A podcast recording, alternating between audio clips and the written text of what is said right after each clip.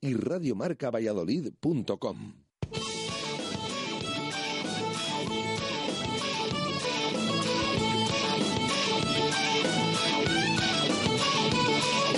Por ser de Valladolid, soy un celta corto. Por ser de Valladolid, Pucela no es poco. Por ser de Valladolid, deporte mis venas. Por ser de Valladolid, no hay años sin penas. Por ser de Valladolid, pingüino en invierno. Por ser de Valladolid, voy al Pepe Rojo. Por ser de Valladolid, balonmano es huerta. Por ser de Valladolid, el frío no es problema. Por ser de Valladolid, Lalo es leyenda. Por ser de Valladolid, blanco y violeta. Por ser de Valladolid, agua pucela. Por ser de Directo Marca Valladolid desde la fundición. Chus Rodríguez.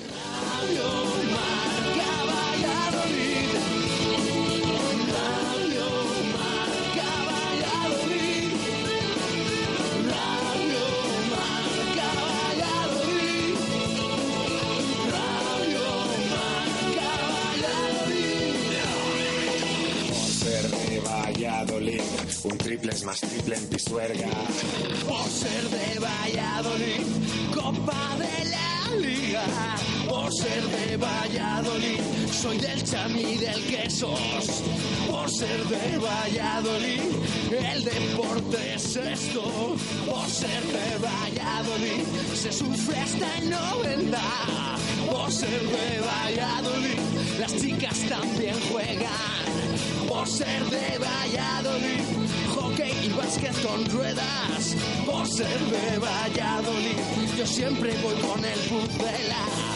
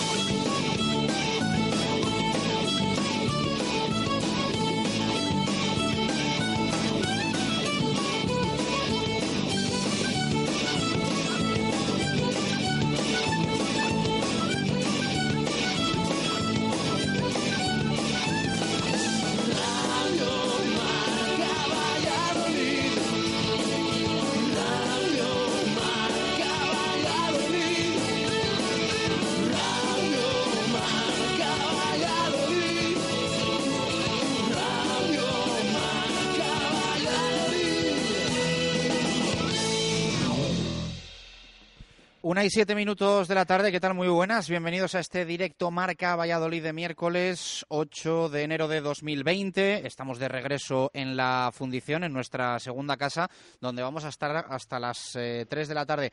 Hoy con primera hora dedicada al atletismo. Eh, nos va a acompañar nuestro campeón de España, Sergio Juárez, y Premio Valladolid Ciudad Deportiva, eh, que va a estar con nosotros en la, en la primera hora, lo dicho. Y en la segunda vamos a tener tertulia futbolera para analizar toda la actualidad del Real Valladolid, sobre todo con tres frentes abiertos. Por un lado, la renovación de Miguel Ángel Gómez hasta 2022, director deportivo blanquivioleta. Por otro, el empate, ya empieza a quedar en el olvido frente al Club Deportivo eh, Leganés. Y por último, el partido del próximo sábado, Copa del Rey para el Real Valladolid en Marbella, después de eliminar al Tolosa hace unas semanas, afronta nueva eliminatoria coopera el eh, Pucela eh, frente al Marbella, un rival eh, bastante más complicado. El Tolosa de tercera, el Marbella de segunda división B eh, y bueno, pues va a ser bastante más difícil a priori esta nueva ronda para el Real Valladolid, evidentemente con todo el favoritismo del mundo para el Pucela, si bien es cierto que muchos de los que presumimos titulares son los que están en la rampa de salida en este mercado de fichajes de invierno, así que vamos a estar muy atentos tanto a la rueda de prensa de Sergio González como a la lista de convocados de Sergio González, como al once titular de Sergio González para ese partido en Marbella de este Real Valladolid, que ya decimos tiene semana diferente porque eh, la remozada Copa del Rey nos lleva también a que la eliminatoria se dispute, en este caso, en fin de semana. Vamos a conocer lo primero, como es habitual en directo Marca Valladolid, la última hora del equipo eh, blanquivioleta. Jesús Pérez Baraja está eh, en el estadio José Zorrilla, donde ha finalizado ya ese entrenamiento y donde hemos tenido Jesús también protagonista del día, aunque ha habido cambio de, última hora. ¿Cómo ha sido este miércoles para, para el la Baraja? ¿Qué tal? Buenas tardes. ¿Qué tal? Buenas tardes. Eh, pues sí, eh, ha habido cambio de última hora porque estaba previsto que hablara Tony Villa, el jugador del Real Valladolid, ganador, en este caso, del premio, ese trofeo Mau al mejor jugador del mes de diciembre, pero finalmente ha habido cambio de planes y el que ha comparecido en sala de prensa pues ha sido Roberto Corral, que se presume una de las novedades de este Real Valladolid para jugar ese encuentro del próximo sábado a las nueve de la noche. Cuesta un poquito cambiar de chip porque es verdad eh, que va a haber partidos este fin de semana del Real Valladolid, eh, pero lo cierto es que no va a ser de liga, va a ser de Copa del Rey. Eh, por lo tanto, como ha reconocido el propio Roberto Corral, se está entrenando con la primera plantilla y todo hace indicar que jugadores del Promesas van a ir convocados para disputar ese encuentro en Marbella, aunque sea en fin de semana, y que Corral pues eh, podría tener esa oportunidad de salir de inicio, aunque se ha mostrado eh, totalmente tranquilo, entiende perfectamente que en los anteriores encuentros eh, el míster decidiera apostar por un jugador de la primera plantilla, pero está ilusionado y sobre todo, bueno, pues como siempre los chavales que se sientan aquí por primera vez en esta sala de prensa, pues ha reconocido estar viviendo un sueño, porque haber jugado ya con la primera plantilla del Real Valladolid y entrenarse día a día, eh, pues es lo que dice que había soñado desde siempre, desde la grada, desde eh, abajo el terreno del juego siendo recoge pelotas eh, y al final, bueno, pues está muy contento, muy feliz y deseando dar todo para tener la oportunidad no solo en Copa, sino que se pueda prolongar en Liga o incluso en un futuro como jugador de la primera plantilla. Eh, ¿Qué te imaginas con estos jugadores eh, que están un poco en, la rampa de salida, como decíamos, de cara al sábado? Eh, minutos, continuidad, no arriesgar para que no se frustren esas operaciones. ¿Cómo crees que lo va a planificar Sergio? Bueno, el que nos va a resolver la duda va a ser el propio entrenador mañana, porque va a tener lugar esa rueda de prensa previa al encuentro, siempre ya 48 horas antes, y una vez que ya no hay partidos entre semana, de momento, veremos si pasa el equipo esta eliminatoria de Copa del Rey, y que se han pasado también estas eh, fiestas navideñas, que siempre eh, influye un poquito a la hora de, tomar decisiones en la agenda, respecto a la agenda del Real Valladolid, bueno, pues habla el técnico mañana, eh, se lo preguntaremos. Sí que es verdad eh, que se supone que no va a hacer muchos cambios, aunque respecto al, último encuentro de Copa del Rey me refiero. Aunque claro, ahora hay jugadores, por ejemplo, en Tolosa jugó Luismi, Luismi ya no está, Luismi está esperando eh, el ok de la liga para eh, que se pueda inscribir como jugador del Real Oviedo, cedido por parte del Pucela. Vamos a ver cómo está el tema Aguado. Ayer decía Miguel Ángel Gómez eh, que tiene unas cuantas ofertas de, segunda división y que también podía salir, aunque de momento eh, sabemos que se ha entrenado esta mañana, por cierto, porque el club ha colgado una foto, el entrenamiento esta mañana ha sido puerta cerrada en el estadio José Zorrilla, eh, ha colgado una foto y se veía al Baraguado, por lo tanto, pues eh, ha estado esta mañana en, ese entrenamiento. Si está preparando el partido, se supone que salvo cambio de última hora en estos días, puede tener también eh, su oportunidad eh, en este fin de semana. Pero claro, ya digo, el caso de Luismi, que fue titular en Tolosa y que jugó todos los minutos, pues por ejemplo no está. Eh, sí que es verdad que al técnico, esto sí que lo sabemos de buena mano, no le gusta esto de que solo pueda contar con cuatro jugadores del filial para estos encuentros por normativa eh, así que aún así pues tendrá que llevar a muchos jugadores de la primera plantilla y generalmente pues eh, bastantes de los no habituales tendrán su oportunidad el sábado a las nueve en el estadio del Marbella. ¿Algo más que nos deje el día en el Real Valladolid Club de Fútbol? Nada más, simplemente, bueno, comentar esos eh, detalles que les decíamos ayer respecto a los jugadores lesionados tocados. Ayer ya vimos trabajar al margen en el césped a Nacho Martínez, y también a Javi Sánchez. Eh, hombre, para los partidos de este partido de Copa del Rey, eh, ni aunque estuvieran, mm, van a jugar porque han estado mucho tiempo parados. Pero bueno, es buena noticia de cara ya sobre todo lo de Nacho Martínez, que estaba siendo titular indiscutible en esa banda izquierda y viendo que no tiene sustituto de momento, pues que puedan llegar al siguiente encuentro de la próxima semana, que ya se disputará el sábado seis y media en, Pamplona. Así que entrenamiento a puerta cerrada. Ayer también volvieron Sergi Guardiola y Tony, que el día después del partido contra el Leganés, el sábado, en esa sesión de recuperación se habían tenido que retirar antes, incluso el delantero no había saltado al césped de los anexos. Y un último detalle, eh, hoy finalmente se ha celebrado ese entrenamiento en el Estadio José Zorrilla. Estaba planificado en el césped natural de los campos anexos. Bueno, parece que han cambiado un poquito las cosas y ahora eh, ya vimos el otro día bastante mejor el césped en el partido contra el Leganés en Zorrilla. Ahora hay más preocupación con los campos de entrenamiento porque Zorrilla ha mejorado bastante. en cambio, el césped natural de los campos anexos pues eh, no está como debería estar y por lo tanto pues ahora es al revés. El equipo se ha entrenado en Zorrilla y mañana volverá a los campos anexos a puerta abierta en esa penúltima sesión antes de que comparezca Sergio González antes del partido contra el Marbella de Copa del Rey.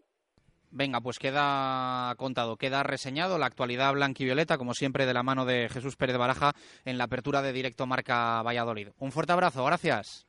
Un abrazo, chao. Eh, bueno, pues eso desde el Estadio José Zorrilla. Nosotros en la Fundición, hasta las 3, nuestro primer programa de 2020, desde aquí en la Avenida de Salamanca, junto a Bowling Zul. Miércoles hoy, ya lo sabéis de cocido. Para todos aquellos que os apetezca entrar en calor, que está el día para, para ello. Eh, una y quince minutos de la tarde, vamos a hacer una pausa y vamos con un campeón, nuestro campeón Sergio Juárez, desde aquí, desde la fundición, y a su vera ya preparada también Ana Pérez, una de las eh, mujeres más representativas del atletismo en nuestra ciudad y en nuestra provincia. A la vuelta, con Marco Antonio Méndez, directo Marca Valladolid, aquí en la fundición. Directo Marca Valladolid, desde la fundición. Chus Rodríguez. ¡Wala! Eso será lo que hagas cuando entres por primera vez en la fundición. Mmm. Esa será tu reacción cuando pruebes los platos de la fundición. Porque en la fundición encontrarás un lugar espectacular. Su ambiente, su decoración, sus actuaciones, su cocina. Más de un año a tu lado nos han convertido en un sitio único en Valladolid Menú diario, cocido los miércoles y abierto todos los días. La Fundición, Avenida de Salamanca junto a Bowling Zul. La Fundición, reserva en el 983 51 27 85. En Venador somos especialistas en la instalación y mantenimiento de puertas automáticas. Más de 20 años de experiencia en el sector y más de 5.000 clientes avalan la profesionalidad y entrega de un equipo de grandes profesionales. En Venador trabajamos con las marcas más prestigiosas del sector, calidad y durabilidad aseguradas. Especialistas en automatismos, barreras, puertas de garaje seccionales y puertas metálicas. Líderes en el servicio a comunidades e industria con mantenimiento y servicio técnico en Valladolid 24 horas. Venador 983 40 02 y venador.com.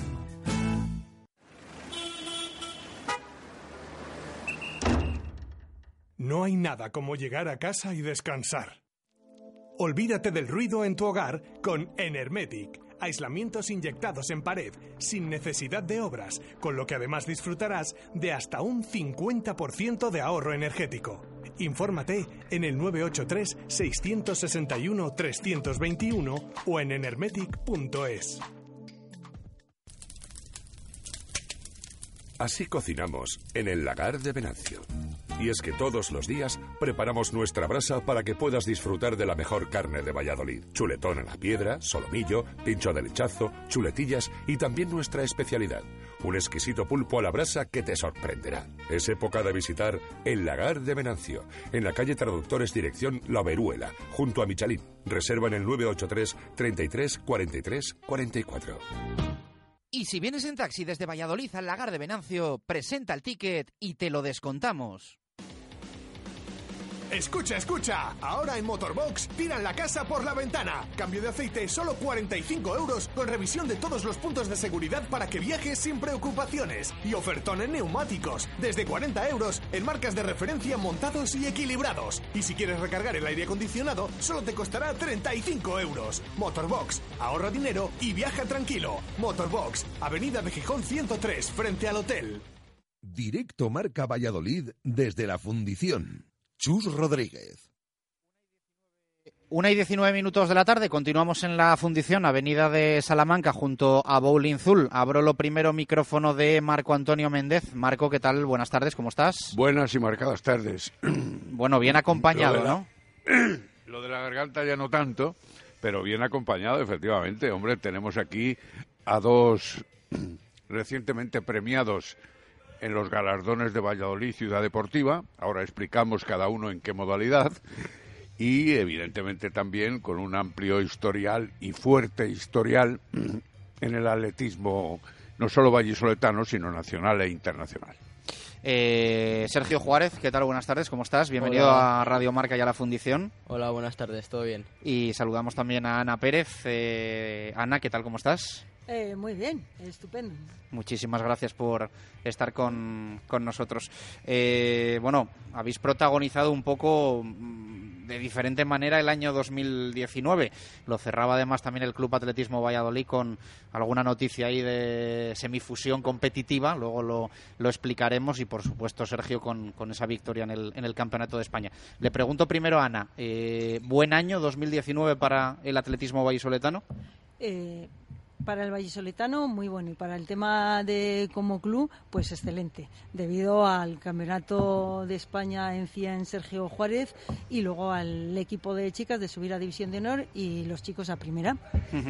Eh, para ti entiendo que bueno, ¿no? Eh, vamos a hablar mucho de 2020, pero también toca hacer balance de lo que venimos y entiendo que ha sido tu año, ¿no? El, año en el que Sergio Suárez ha, eh, Juárez ha escrito su nombre en, en mayúsculas en el atletismo de Valladolid y, y, por supuesto también de nuestro país. Sí, la verdad es que ha sido un año eh, a nivel deportivo brillante y nada, ese campeonato de España pues me dio, me dio un poco de, de alas para soñar este 2020 con cosas mucho más grandes. Ujú. Eh, 2020 telita, ¿eh? Lo que tenemos en agenda. Tenemos, tenemos unas competiciones fuera de, de España como Olimpiadas y Campeonato de Europa bastante intensas y luego tenemos también eh, muchas competiciones este año de, de relevos con la selección española de 4%. Eh, lo de 2019 tiene cosas buenísimas, evidentemente, pero tiene una mala, que es que te has puesto el, li- el listón muy alto y que ahora ya vas a tener esa palabra llamada presión que, que a los deportistas os tortura un poco. Sí, hombre, ahora pues sí que sé que en siguientes campeonatos voy a ser el rival a batir, que todo el mundo me va a estar mirando y... Pero bueno, eh, también es un listón que hay que superar.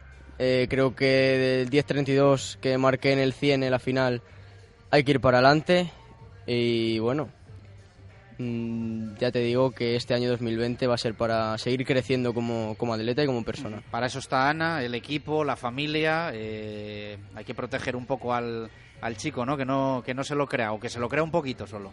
No, hombre, no. Eh, en principio se lo tiene que creer porque es una realidad, no es eh, una cosa de pasajera. Él ganó el Campeonato de España con un marcón, entonces tiene eh, los pies en la tierra, que yo sé que Sergio es así, pero realmente eh, se lo merece y, y tiene, que, tiene que seguir y lo, y lo va a seguir haciendo, segurísimo. Marco, mucho que comentar con Sergio y con Ana aquí en la, en la fundición que nos visitan hoy en la primera hora. ¿Siente Ana que se haya marchado del Club Atletismo Valladolid Sergio Juárez? A ver, eh, ya lo habíamos hablado, él ha hablado muy clarito conmigo desde el principio, de final de temporada, y lo teníamos, eh, y yo además le dije que lo entendía, que es que no, no nosotros no le íbamos aprovechar. a poder, y entonces eh, él ha aprovechado y ojalá que lo haya aprovechado para todavía mucho mejor y, y nada, seguimos igual, todo lo que necesite, él, él no se ha ido, está. Sigue siendo Sí. un hijo adoptivo ahora, ¿no? También. por supuesto, por supuesto. Eso, eso que quede muy claro que, que él a mí me encanta cómo planteó las cosas y cómo yo ya lo veía y no ha habido ningún ningún problema. E inclusive hasta iba a decir como que lo he empujado para que tomara esa decisión porque yo sé que a él le costaba y le dolía. Ah, muy bien. Entonces, eh, Sergio, has agradecido un poco Sí, la claro. presión por atrás para la decisión Sí. final, ¿no? Cuéntanos, has ido a un club acreditado en el atletismo español y, y también internacional, por eso decía yo lo del principio, pero evidentemente con otros pronunciamientos, supongo, ¿no? Sí, todo empezó el 2018 cuando fui campeón de España de 200 metros sub-23. Todo el mundo eh, se pensaba que, que me iba a ir marchar del club, que tal. Bueno, yo decidí quedarme un año más. El trato era bueno, eh, he contribuido a subir al Club Atlético El Valladolid a. Primera División. Y este año pues he tenido que dar el salto, he dado el salto al Playas de Castellón, han confiado en mí y pues bueno, creo que es una etapa, un crecimiento eh, deportivo, un cambio de club que me va a venir bien para alca- alcanzar mis, mis metas más próximas.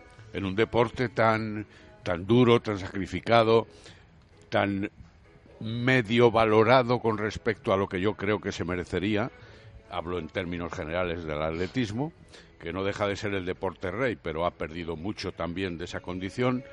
El hecho de irte al Playas de Castellón significa un salto importante, sobre todo también desde el punto de vista técnico y desde el punto de vista económico. Eh, sí, es un salto, no te voy a decir que es un salto grande, pero es un salto e- económico, aunque aquí el, atletismo en España no es eh, valorado como debería de ser. Pero bueno, ya a nivel técnico es un club que está luchando por, por cosas grandes, que campeón de España de, de división de honor. Entonces sí, es un empujón. Ya te digo que afronto la temporada 2020 con muchas ganas y con, con nuevos retos. Y pues esto, esta temporada 2020 es una temporada muy atípica por las Olimpiadas, es una preparación un poco atípica. Y esto pues también me, me da un poco de fuerzas para seguir adelante con esta temporada tan dura. Ana, hablando de temporadas duras, la que acaba de empezar, podemos decir, pero desde luego con el éxito del ascenso femenino a la División de Honor y el ascenso masculino a la Primera División Nacional, que os han llevado a ser reconocidos, hablo del Club Atletismo Valladolid, como mejor entidad deportiva de Valladolid como consecuencia de esos dos ascensos para los premios Valladolid Ciudad Deportiva del ayuntamiento nuestro, de nuestro ayuntamiento. Mm, ¿Qué significado tiene esos dos ascensos en este momento? Cuando ya lo habéis conseguido en otras ocasiones, pero también luego no habéis podido mantener ese listón. Eh, bueno, significado pues eh, máximo porque era lo que se aspiraba este año. En las chicas, mm, como en todo, cuesta. En los chicos yo tenía más, más confianza. Eh, Sergio fue el que pegó el empujón en el 200 y en el relevo y con todos los demás. Pero es lo que decía él. Él se quedó este año por intentar subir eh, a primera los chicos. Se consiguió. Entonces ha sido el, el éxito mayor. Aunque, como tú has dicho, otros años hemos estado. El tema es que el apoyo real mm, de Valladolid y las instituciones o los, eh, digamos, patrocinadores que podían ser aquí en Valladolid les cuesta mucho. Le cuesta mucho, el ayuntamiento nos apoya, pero por supuesto que queremos más al estar chicos y chicas. eh, y luego ya patrocinadores, pues bueno, hay, pero, pero son pequeñas cosillas que son de agradecer, pero es lo que más nos cuesta. Los ascensos estos conseguidos para esta otra temporada que viene eh, eh, llevan implícitas otras exigencias mayores para aumentar también los contenidos financieros. Hombre, lleva, porque ahora, por ejemplo, chicos, chicas, eh, los viajes son diferentes. Los chicos mm, posiblemente pues también les toque ir un poquito lejos, las chicas también, entonces son gastos dobles. Eh, pero a pesar de todo, nos hemos eh, lanzado a ello, apoyamos totalmente toda, todo este trabajo para, para el 2020 y, y bueno, pues eh, lo que consigamos pues va a ser para, para los chicos. Las chicas tienen su apartado. Claro, claro. Eh, yo tengo unos cuantos años, nuestros oyentes eh, lo saben perfectamente y al menos Ana también. No lo digo en el sentido de que ella también sea una veterana extrema, pero, pero lleva muchos años en la competición, quizá la máxima representante vallisoletana en la competición, sea del tipo que sea, que estuvo muchísimos años. Más de, más de una década campeona de España de pruebas combinadas, después también tuviste... Es que me dejaban. ¿Eh? Que me dejaban ser Se campeona de dejaban, es bueno. Eh, luego, como presidenta del club, como Sí. entrenadora permanente, en fin. Eh, pero yo no recuerdo jamás a un atleta vallisoletano, masculino o femenino, campeón de los 100 metros lisos. Eh, Yo recuerdo los tiempos, y lo recordará Ana, de Sánchez Paraíso Paraíso, y, sí. y otras gentes de aquellas Sí. épocas, pero como campeón de España, eh, ¿eso qué significado le das tú que eres tan jovencito, 22 Mm, años, 22 años, y sí. que hayas sido además reconocido por el ayuntamiento, por el jurado que expresa en el ayuntamiento los premios Valladolid Ciudad Deportiva como el mejor deportista absoluto de Valladolid. Hombre, es, un orgullo que tu ciudad te, reconozca de esta manera eh, tu trabajo durante toda la temporada. Y nada, la verdad es que es un título que no esperaba eh, conseguir tan pronto. O sea, sí que sabía que podía tener potencial para conseguirlo, pero no este año. Entonces, pues ha sido el fruto de un trabajo duro toda la temporada y de que la sigue la consigue. Hemos pasado momentos buenos, momentos no tan buenos y momentos brillantes como el de la Nucia cuando fui campeón de España. Pero al hilo de lo que yo comentaba antes, es un hecho históricamente Sí, sí, sí, importantísimo, porque nadie lo ha sido en Valladolid. Y tenías precisamente al lado, en la pista, al que ha sido campeón de España en los 10 años anteriores, o sea, Ángel Rodríguez, ¿no? Sí, José Ángel David. Ángel Rodríguez. Ángel David Rodríguez. O- exacto, Ángel David Rodríguez. Eso tampoco parecía fácil, ¿no? El No. peso específico que, que parece demostrar un campeón de Sí. tantísimas temporadas. Nada, ganar a Ángel David nunca es fácil. Es, es un hombre ya muy sabio dentro de las pistas, lleva muchos años compitiendo y sabe competir mejor que nadie. Entonces yo le tengo un gran respeto a nivel deportivo y aún más a nivel personal. Él me ha ayudado mucho, siempre que le he pedido algún consejo, él me ha tendido la mano para, para ayudarme. Ajá. Me ayudó mucho en mi primera internacionalidad absoluta en Berlín en 2018. Eh, él me dijo cómo tenía que hacer las cosas, me, me tranquilizó un poquito, o sea que es un gran, un gran amigo. Para llegar ahí, e incluso, lógicamente, pensando en las aspiraciones y en los retos que te hayas planteado, la labor de un club como el Atletismo Valladolid, supongo que desde, era, desde que eras eh, pequeño pero Sí. ya competitivo, Sí. eh, habrá sido fundamental. ¿Cómo, ¿Cómo hacéis, Ana, para que todo esto vaya fluyendo con paciencia extrema? Claro. Bueno, él es de Medina del Campo. Sí, él empezó allí. Valladolid- con Con el Club Atletismo Castillo de la Mota. de la Mota, ahí, y luego fue cuando ya nos empezamos, digamos, a conocer o llegar a Valladolid, pues él a estudiar, y, y entonces ahí in- se intentó entrar en la residencia de Ríos Gueva, luego otro año por otros temas, pues fuimos cambiando unas veces con el club Atletismo Valladolid y otras veces por para que él se pudiera pues eh, aprovechar de la resi pues con el, el U, el de, Sí. el de Burgos. Y así ha ido el tema, él ha ido creciendo, por supuesto, los demás mm, hemos ido creciendo, pero yo realmente luego ya eh, hemos estado un año o dos juntos. Luego él ya fue evolucionando y ya eh, el grupo es, mm, que teníamos se lo pasé a, a otro entrenador para que, eh, porque no eh, eh, trabajar en el club, somos muchos entrenadores y había Pero un poco también que... mucha gente tenéis de todas las categorías. Sí, por eso. Entonces había un poquito que, que, eh, para no perjudicar, pues ayudar a los atletas, como te- tenemos los entrenadores por, eh, de lanzamientos, de fondo, pues Claro, cada, cada ¿Cuánta especialidad. gente, ¿Cuánta gente tenéis en el club? No digo trabajando, excluyo a los staff y a los técnicos, pero sí fomentando el Pues atletismo. todo desde la escuela de pequeñajos de prebenjamines hasta, hasta arriba. El año pasado acabamos con 430 o 34 licencias. Este año estamos todavía cerrando, pero vamos, estamos rondando los 400. O sea que yo creo que este año la crecida es bastante importante. ¿Qué presupuesto tenéis? ¿Y, qué socio- cuántos socios también, si es que los hay? Pues, mm, eh, pues todos los de todos los de la escuela, eh, lo de la escuela pueden ser 200, 220 de pequeños hasta la categoría cadete juvenil. si uno quiere entrar ahí, ¿qué tiene que hacer? Pues eh, nada, eh, buscar el, el teléfono del Club Atletismo Valladolid o en las instalaciones de Ríos Gueva, preguntar por el Club Atletismo Valladolid o en Ana Pérez o otros entrenadores y ahí le damos toda la información y normalmente todos los que van se enganchan.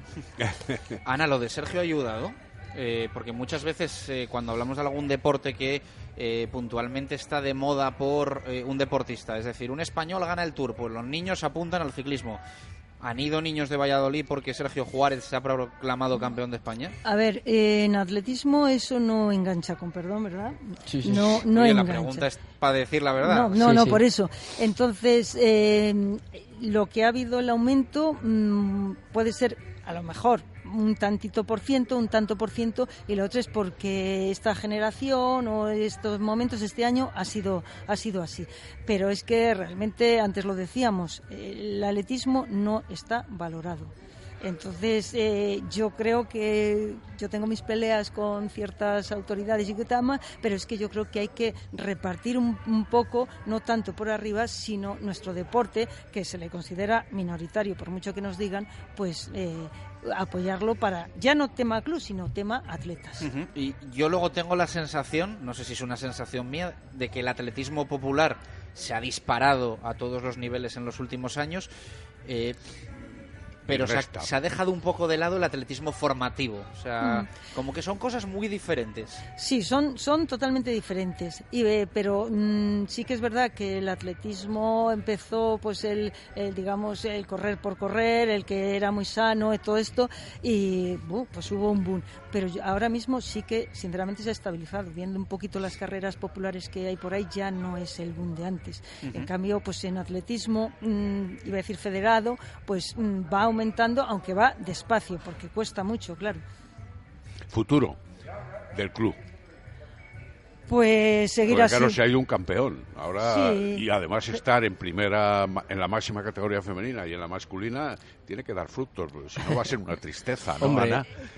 Tampoco, tampoco creo que les cueste porque tienen grandes atletas. Eh, ay, ay, ay, han perdido yo, una persona, pero sí. tienen tres por detrás, o sea que... Pero... Y, la, y, y, tenéis el refuerzo de la atletaria y viciosa también, sí, que era pero a lo que aludía Chus. Que sí que nos vamos a acordar de Sergio, sí, segurísimo. Seguro, ¿verdad? Segurísimo. además, como he dicho al principio, en todos los terrenos, porque, porque sí. Eh, sí que tenemos eh, chavales que yo creo que es para mantenernos o aspirar inclusive, porque se ha hecho algunos fichajes, mm. sobre todo pues eh, en marcha, que lo teníamos un poquito cojo, pues tenemos eh, a un chaval de Extremadura, eh, muy, muy, muy bueno. Eh, todo esto se ha ido haciendo un poco pues por, por mm, iba a decir una necesidad y el lanzarnos porque todavía exactamente pero mm, yo creo que va a ser que va a ser el equipo masculino eh, sé que Sergio nos, nos va a ayudar como digo yo con los pequeños me vais a perdonar con una otro club, ¿no? estupendo y, y, entonces lo vamos mínimo mantener porque de verdad que en longitud eh, tenemos pues a uno de 751 de Salamanca el, este este marchador, lanzadores, que yo creo que hay gente, lo, antes lo que hemos dicho, pues de en fondo, que es donde pecamos, pues con la unión, que ya estábamos los, con los chicos el año pasado con Viciosa, y este año, pues bueno, hemos estado entablando y sí. hemos llegado, y, y, entonces chicos y A chicas... que como club sigáis siendo el Atletismo Valladolid, pero también pueda haber una filialidad sí. eh, por parte, por parte de, de, de Isaac Viciosa, ¿no? Viciosa, sí. Entonces, sinceramente, mm, es de agradecer porque desde el primer momento mmm, sí que es verdad que llegamos, mmm, nos entendimos. Lo que pasa que luego vino pues eh, vacaciones, luego de esta temporada que ha sido tan rara, que va a ser así todas, que en vez de acabar en noviembre, se ha, se ha acabado el 31 de diciembre, entonces, bueno, pues te ha sido vacaciones, ha sido con otras preocupaciones. Ahora hay que empezar a retomar otra vez el juego. Sí, sí, sí. Ahora mismo eh, está, está más que retomado porque, eh, bueno, este fin de semana hay competición en Salamanca, pero es a nivel individual, pero el siguiente es la Liga de Clubes eh, de Pista Cubierta a uno por prueba. Entonces ahí ya, ya estamos. Él mismo, eh, Viciosa, me ha dicho, oyes, dime los que vas a necesitar. ¿A, a quién quieres? Sí, claro. en, en fondo, porque luego ya en otras no, pero pero me refiero a esa unión mmm, sincera, no es ningún eh, agobio. No de hay egoísmos hecho, tampoco. Tal, nada, en absoluto. Entonces. Sergio, lo tuyo, que viene también un Hombre, buen añito, cuenta, sí. cuenta, porque la gente estará diciendo en su casa o donde nos esté escuchando en la oficina, ¿y este muchacho no va a ir a los Juegos Olímpicos? Pero bueno, tendrá que pasar por algún otro filtro. Sí, eh, lo primero es eh, cumplir con las competiciones de equipo con el Playas de Castellón. Eh, creo que el objetivo de este año es claro, del Playas, campeón de España de División de Honor. Creo que tenemos equipo para ello. Eh, yo estoy por muy clubes, sí, por clubes, por clubes. Estoy muy ilusionado también con el tema de relevo, el 4% masculino. Tenemos seis atletas, estamos seis atletas que cuatro de ellos estamos en la selección española de, de atletismo de, de relevos Entonces creo que el principal objetivo de- del Playas es eh, ser campeón de, de España de clubs, en División de Honor. Y luego más a nivel individual, pues hombre, eh, las Olimpiadas están ahí.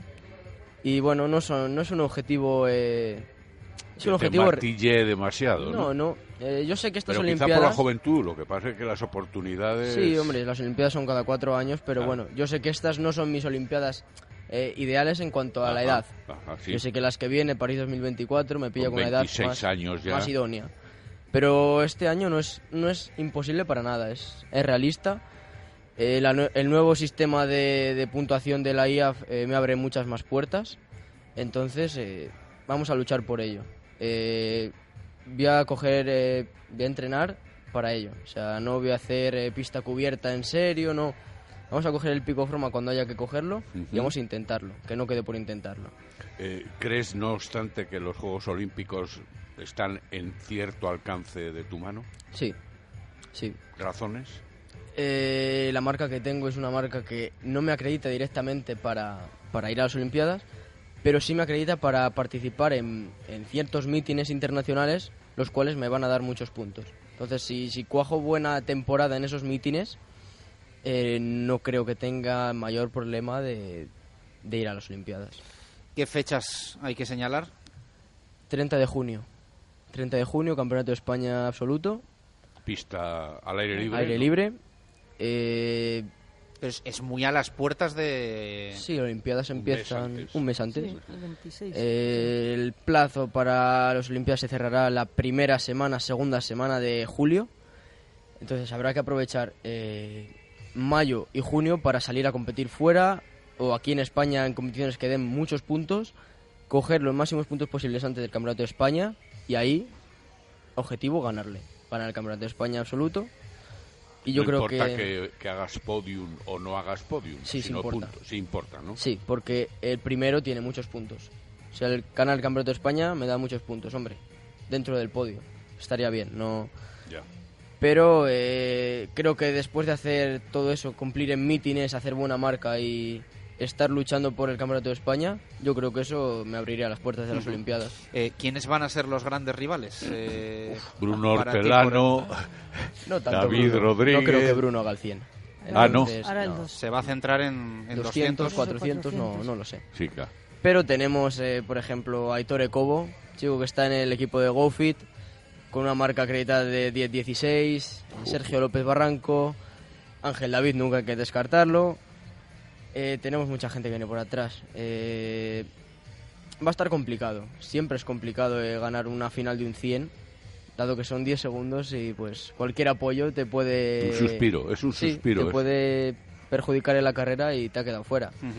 Entonces... Yo te eh, veo muy positivo, de todas formas. Sí, y creo hay que serlo. Eh, cuando hay posibilidades de algo, tienes que creer en ellas y ir a por ello. Yo creo en las Olimpiadas, creo que puedo ir, entonces me agarro a, a las posibilidades y intento tirar. Luego, si no, como digo yo, está el premio de consolación que es el europeo después, al cual pues intentaremos tres pruebas. El otro, el otro pico que otro tú dices, ¿no? Sí, mantenerlo hasta, hasta finales de agosto, Sí. que intentaremos ir al 100, al 200 y al relevo. Te veo un poco también preparándote mentalmente para lo que pueda pasar. Es decir, eh, París 24 incluso más importante que Sí. Tokio, ¿no? Te veo ahí un poco con esa mentalidad de lo que pueda pasar, lo asumiremos, ¿no?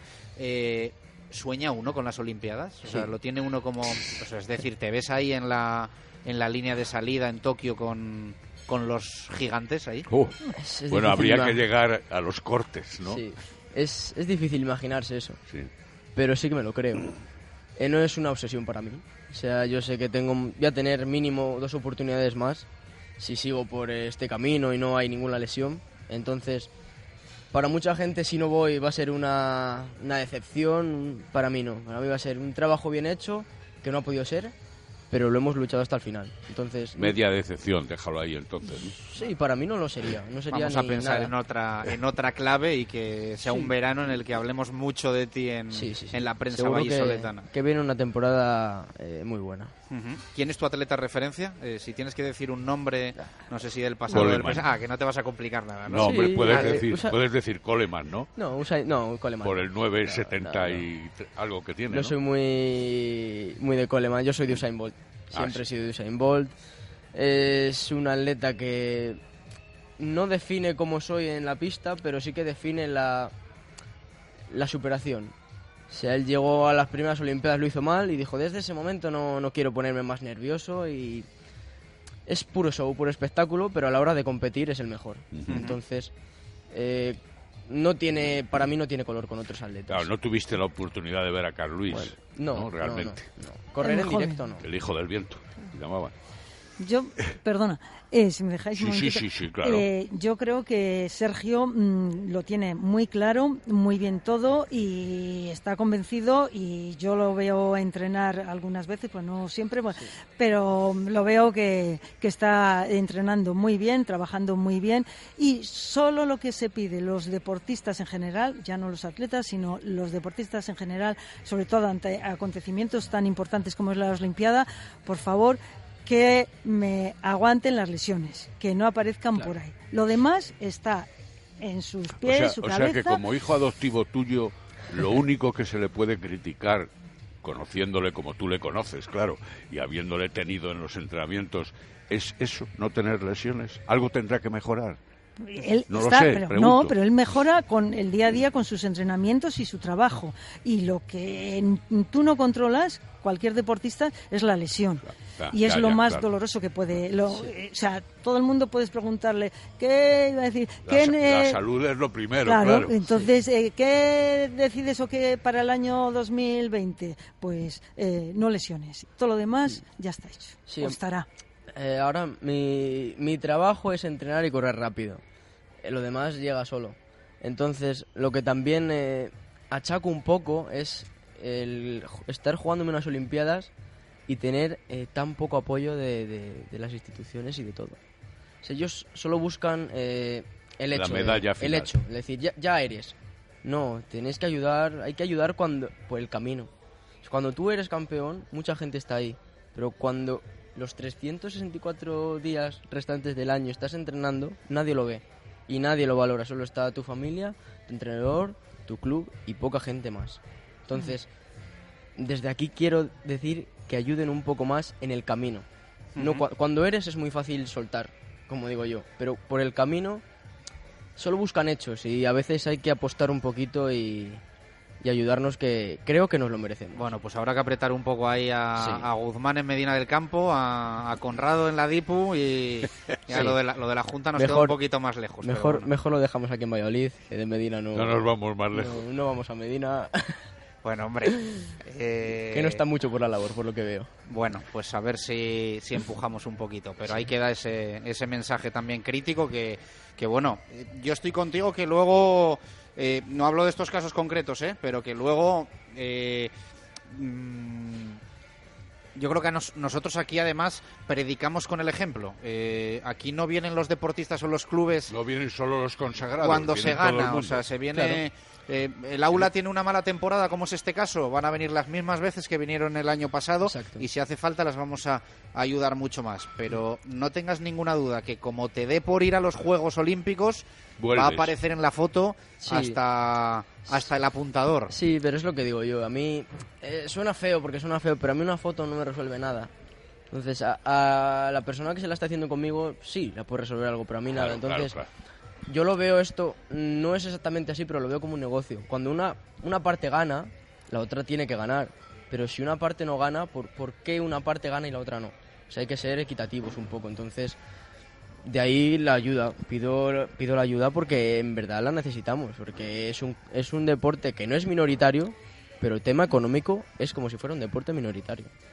¿Tienes a alguien, algún sponsor, algún patrocinador específico? Sí, bueno, eh, tengo eh, una empresa, vamos, Adidas, me da eh, la ropa y el calzado deportivo. Luego tengo eh, Proactitud, una de fisio, de Exacto, fisioterapia y todo. Y luego una empresa que se llama Boque, que es de calcetines, ellos me personalizan los calcetines y tal, y me dan, la verdad es que me apoyan bastante, toda, entre todas. Pero claro, yo todavía no tengo un, un sponsor principal, un patrocinador eh, principal que me diga cómo podría ser eh, cualquier empresa de Valladolid grande, mismamente publicidad de Valladolid, cualquier cosa. O sea que todo sería bienvenido, dilo. Sí, claro que todo sería bienvenido. Pero claro, eh, con una, una... Aquí está el currículum, campeón de España, dio 32 de 100 metros lisos, con posibilidades olímpicas ya, y luego no digamos nada de las de París. Hombre, que puede llevar en el pecho cualquier rótulo. Lo que sea. Pues queda, queda contado. Queda dicho. Ana, puedes pedir, ¿eh? Puedes aprovechar y pedir también. ¿eh? No, bueno, yo también mm, estoy, estoy con él y sobre todo que, bueno, yo tengo unos poquitos años más que él, pero de verdad que antes eh, había entrevistas, o sea, eh, ibas a un Se atendía más, ¿no? Se atendía mucho más. Los, yo voy ahora también tirar, ¿eh? A los, los medios de comunicación. Ahora, en atletismo, o sea, eres campeón de España, absoluto, junior, lo que sea, y no se sabe nada de, de los... Y mandas notas de prensa, lo que sea, y te pueden sacar un trocito, ya luego me quejo, pero ya ellos lo saben y dicen, no, es que no tenemos espacio. Pero es que tanto como radio como tal, yo para mí sí que hemos ido, pero, pero hacia atrás. No Entonces- tenemos tiempos suficientes para todos en Valladolid, los tantísimos campeones como hay. Ya, pero mm, hay que el tiempo de otra manera. Hay, hay que mirar un poquito la balanza, no todo para un lado y yo no voy a decir deportes, pero no todo para para lo mismo, para un ratito de decirte, oye, pues enhorabuena, ¿cómo te has sentido? Como antes, si es que no había no había, Sí, esto, sí. o sea que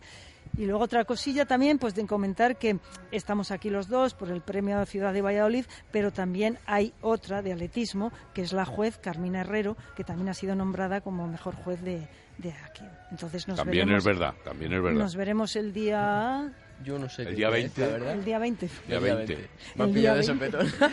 ¿Te Eh, pilla aquí? Sí. Eh, Ah, que es bueno. lunes, pues nos veremos allí No. con, Sí. con, con todos los demás. Bueno, eh, te ha hecho ilusión también este reconocimiento, ¿no? Hay que Sí. empezar por algo. Sí, claro, claro. Ya he dicho antes, para mí es un orgullo y, y espero que me lo sigan dando muchos años más a medida que yo consiga mis, mis éxitos. Y bueno, eh, estoy, la verdad es que estoy muy contento por el premio. Cuando me, me lo comunicó Alberto Bustos eh, a mí en, en- por el WhatsApp, por un mensaje, una nota de audio, y me hizo mucha ilusión. Me pilló en Sudáfrica además. Estuve de concentración con la selección en Sudáfrica y me lo dijo y me, me hizo mucha ilusión. Sí, sabíamos que estabas fuera, ¿no? Porque Sí. intentamos llamarte para, para felicitarte en directo y, y sabíamos que era complicado, ¿no? Con las, Sí. con las comunicaciones. Vas a estar poquito por aquí este año, ¿no? Me imagino, que entre Sí. competiciones... Sí, sí. Estaré aquí sobre todo hasta, hasta marzo, no creo que salga mucho. Sí que tengo competiciones a partir de marzo con el relevo absoluto de, la selección española. Eh, primeros de mayo tengo Rieti, un encuentro entre Francia, Italia y España. Luego tengo el Campeonato Iberoamericano. Eh, tenemos también un encuentro España-Portugal en Santa Cruz de Tenerife. Y luego ya viene eh, un- como una Campeonato del Mundo, así entre comillas, en Okayama, en Japón antes de los Juegos Olímpicos y después la concentración para irnos a- al Europeo de París. Pues queda, queda apuntado. Eh, me has ganado, te lo he de decir, eh, porque te veo con una sonrisa y con una convicción que cualquiera que te tenga delante, yo creo que, que dice Le este tío, contagia, no, no, este tío, contagia. este tío va a llegar a donde le dé la gana. Así que, No o sea, sé, eso es lo que eh, estoy viendo yo hoy aquí, lo que estoy escuchando. Siempre, sí que soy a lo mejor un atleta que antes, eh, el año pasado mismamente, hacía un entrenamiento mal y me comía mucho la cabeza. Decía, Buah, ¿por qué ha No salido te esto puede mal? el peso. ¿no? Claro. Y ahora he aprendido a confiar en mí. Cuando yo entreno bien, está bien. Cuando entreno mal, a la hora de que salgo de la pista, cambio el chip y se acabó. Mañana será otro día. Entonces, creo que el año 2019, gracias a todo el mundo que ha estado a mi alrededor, sea mi familia, mi entrenador, el Club Atletismo Valladolid, eh, me ha hecho crecer como persona. Ya como deportista, mucho, pero como persona también. Y eso lo valoro mucho. Y creo que durante los años que vienen me va a ayudar mucho en mi carrera deportiva, este crecimiento personal. Sergio, leo aquí Campeonatos de España en pista de atletismo el 29 de febrero. No lo has citado, no te interesa, no te parece conveniente frenar ahí un cambio de pista al exterior. Eh, vamos a correr, vamos a correr el Campeonato de España en 60 metros, pero no es una cita que esté marcada en mi calendario. Vamos a intentar, tenemos objetivo de, sí, de entrar en la final para que nos dé puntos. Al ser una prueba no olímpica, no da tantos puntos, pero sí todos los puntos sean bienvenidos. sumando, Va claro. sumando, todo lo que sea sumar. Sí, nos hemos planteado eh, hacer marca personal en el 60 e intentar el asalto a la final, o por qué no a más, pero no es ninguna obsesión ni ningún, ninguna cita importante en mi calendario ahora mismo. Bueno, pues queda, queda todo contado. Eh, te hago la última. Eh, ¿En 100 metros queda tiempo a pensar? ¿Qué, Muchas se, cosas. ¿Qué se pasa En los por 100 la cabeza en 100 metros? En los 100, no sé si tanto, en los 200 sí que pienso bastante, pero en el 100, en la final, por ejemplo, salí bien, lo noté, y cuando me vi adelante, dije, tal Esta es cual, la mía. Sergio, no la líes, que vas primero. Pero vamos, que Yo, corrí en excelente. 100 metros te quedas en Sergio no la líes. Ya el, el que vas primero ya, Sí, ya- sí. ya has llegado, porque en Ya, 100 metros no da tiempo sí, a sí. pensar más. Pero, Pero- por ejemplo, en las rondas de eliminatorias, que no son fáciles, pero son eh, para correr un poco controlado, Pero es más táctico el Claro, tema ese. en los 200 sí que te da tiempo a decir, aquí aprieto, aquí he hecho esto bien, he hecho esto mal, puedo corregirlo. En el 100 no tanto, pero en el 200 sí que pienso bastante. Bueno, eh, fíjate, ha llegado ya Alf Niño, que luego va a estar con nosotros en la tertulia del fútbol, eh, que es profe en el Colegio Agustinas. Todos los años, eh, yo creo que es febrero o marzo, ¿no? Vamos a hacer un programa en directo a Agustinas con los niños. Eh, llevamos a deportistas y los niños son los que hacen el programa. Ellos hacen las preguntas y las entrevistas. Aquí queda la invitación para que si estás en Valladolid te cuadra la agenda, Te este año vayas a con nosotros. vayas Y- a Agustinas y que los niños conozcan también a, Y a si- Sergio Juárez, que yo creo que lo vas a abordar. Y si no estoy, haré por estar. Venga, pues eh, encantadísimos. Ana, gracias por la visita, que vaya todo bien, Sí. que vaya todo bien el 2020, no solo para ti, sino para todo el equipo, para todos los entrenadores, para todos los, los eh, niños y no tan niños que, que forman el, el Club Atletismo Valladolid. Muy bien, muchas gracias. Y Muchas gracias, gracias, a vosotros. Eh, Marco, mañana, mañana más. Mañana tendremos determinadas ruedas de prensa y el viernes lo contamos de forma definitiva. Cuatro minutos para llegar a las dos en punto de la tarde. Pausa aquí en la fundición.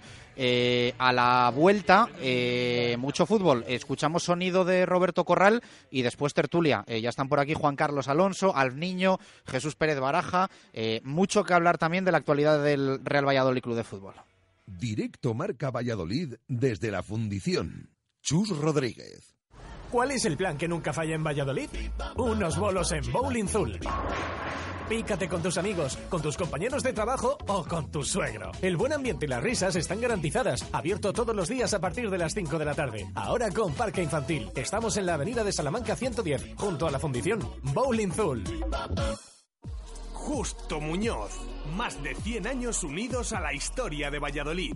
Justo Muñoz Deportes, Justo Muñoz Juguetes, Justo Muñoz Hogar y 50 Yardas.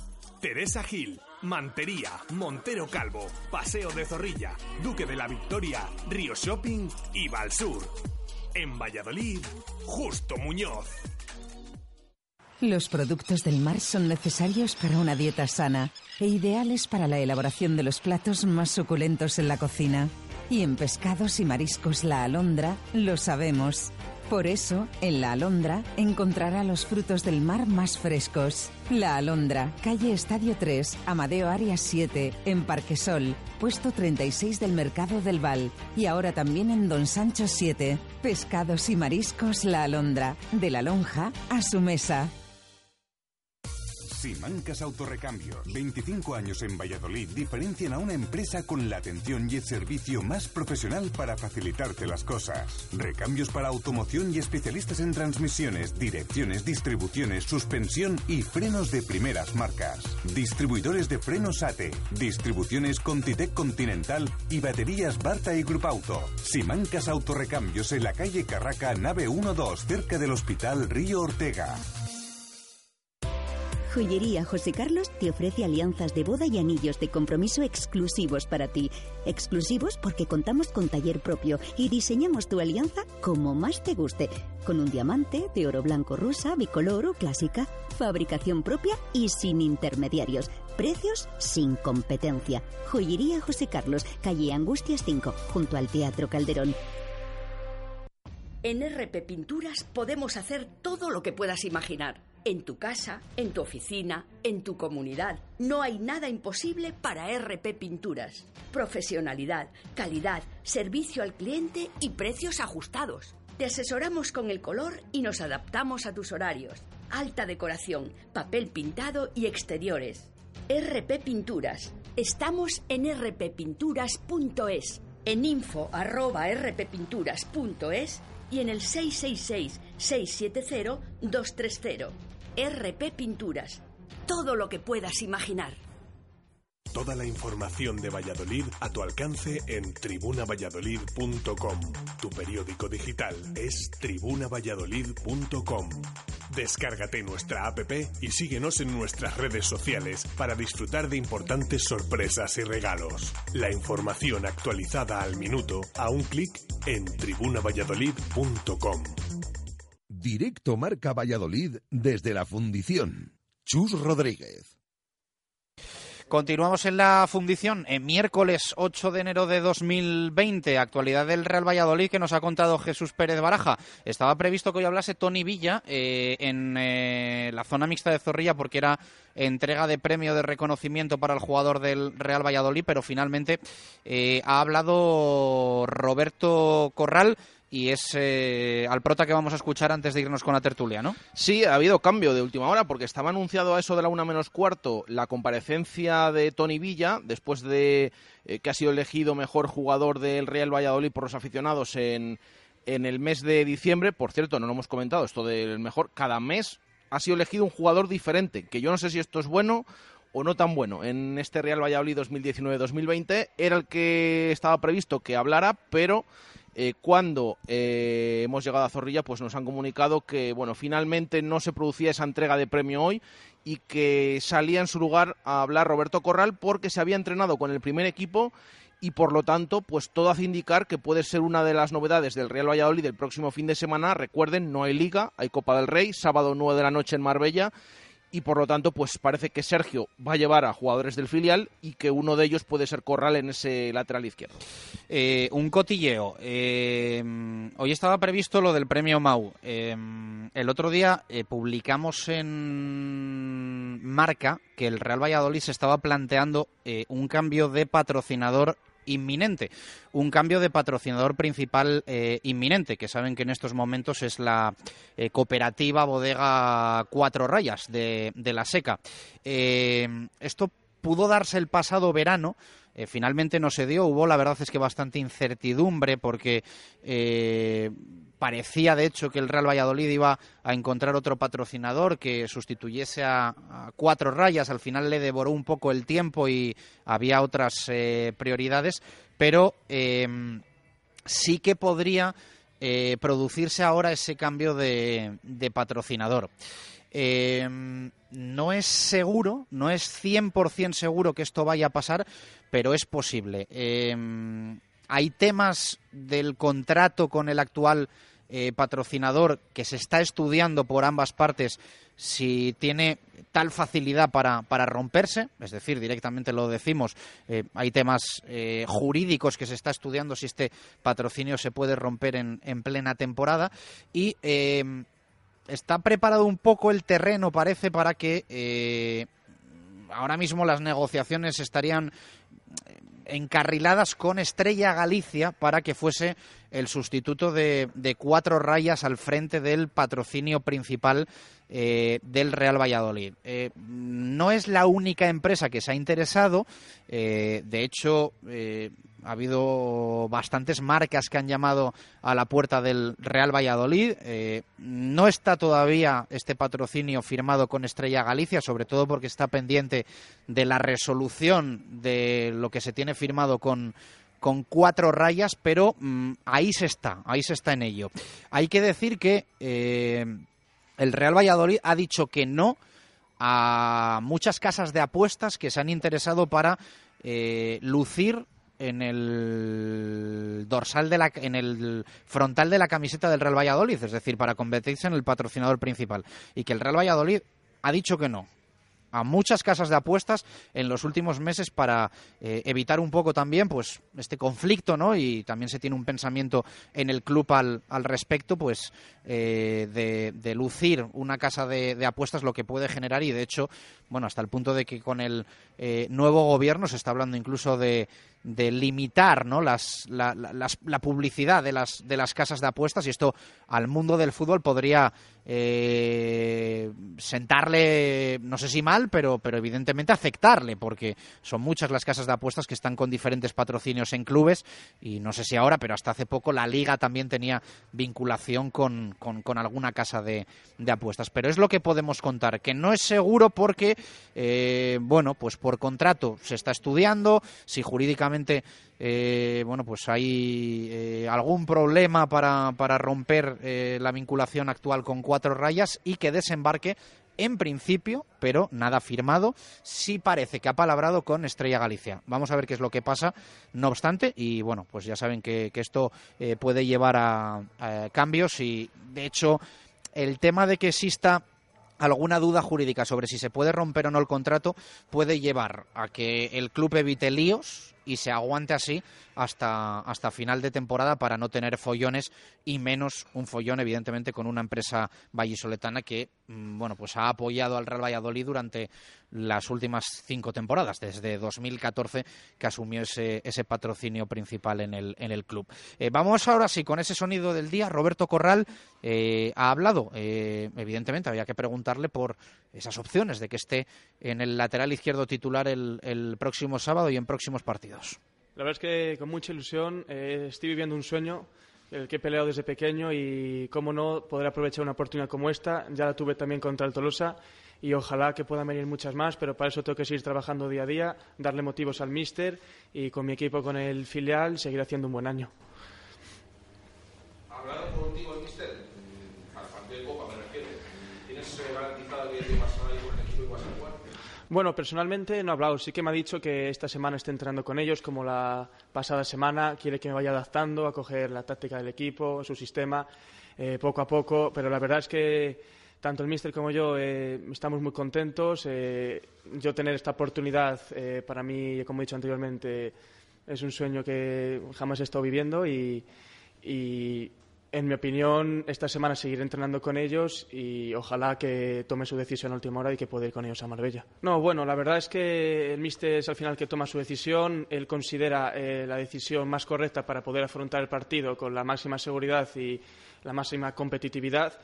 Eh, son respetables. Eh, además, todas las decisiones que toma yo creo que lo hace por el equipo, por el bien, por la victoria y si en su caso ha tomado esa decisión, muy aceptable y yo seguir a lo mío trabajando y, y seguir demostrando con mi equipo, con el filial. Para mí la Copa del Rey es una oportunidad máxima, es estar metido ahí con el primer equipo, poder demostrar con ellos, poder estar día a día y, y, seguir y seguir compitiendo porque en el fondo es lo que el míster nos pide, competitividad para demostrar y para tener experiencia y poder afrontar algún partido ojalá en primera división. La verdad es que son sistemas muy similares. Sí que hay alguna diferencia, pero sí que hace falta pulirla. Pero la verdad es que tanto Javi Baraja en el Promesas está haciendo muy buen trabajo, nos está casi aproximando al fútbol profesional, que es donde queremos llegar todos. Y, y la verdad es que podemos decir que estamos casi preparados para poder estar con el primer equipo día a día o, o poder rendir en cualquier partido con ellos. Costando, pues hombre, eh, la primera vez que llegas al primer equipo siempre te entra un poco de respeto, un poco de nervios, estás en un vestuario ya muy eh, profesional, eh, un vestuario que le has estado mirando desde la otra puerta toda la vida, desde la grada, desde recoge pelotas y siempre te entra una serie de respeto.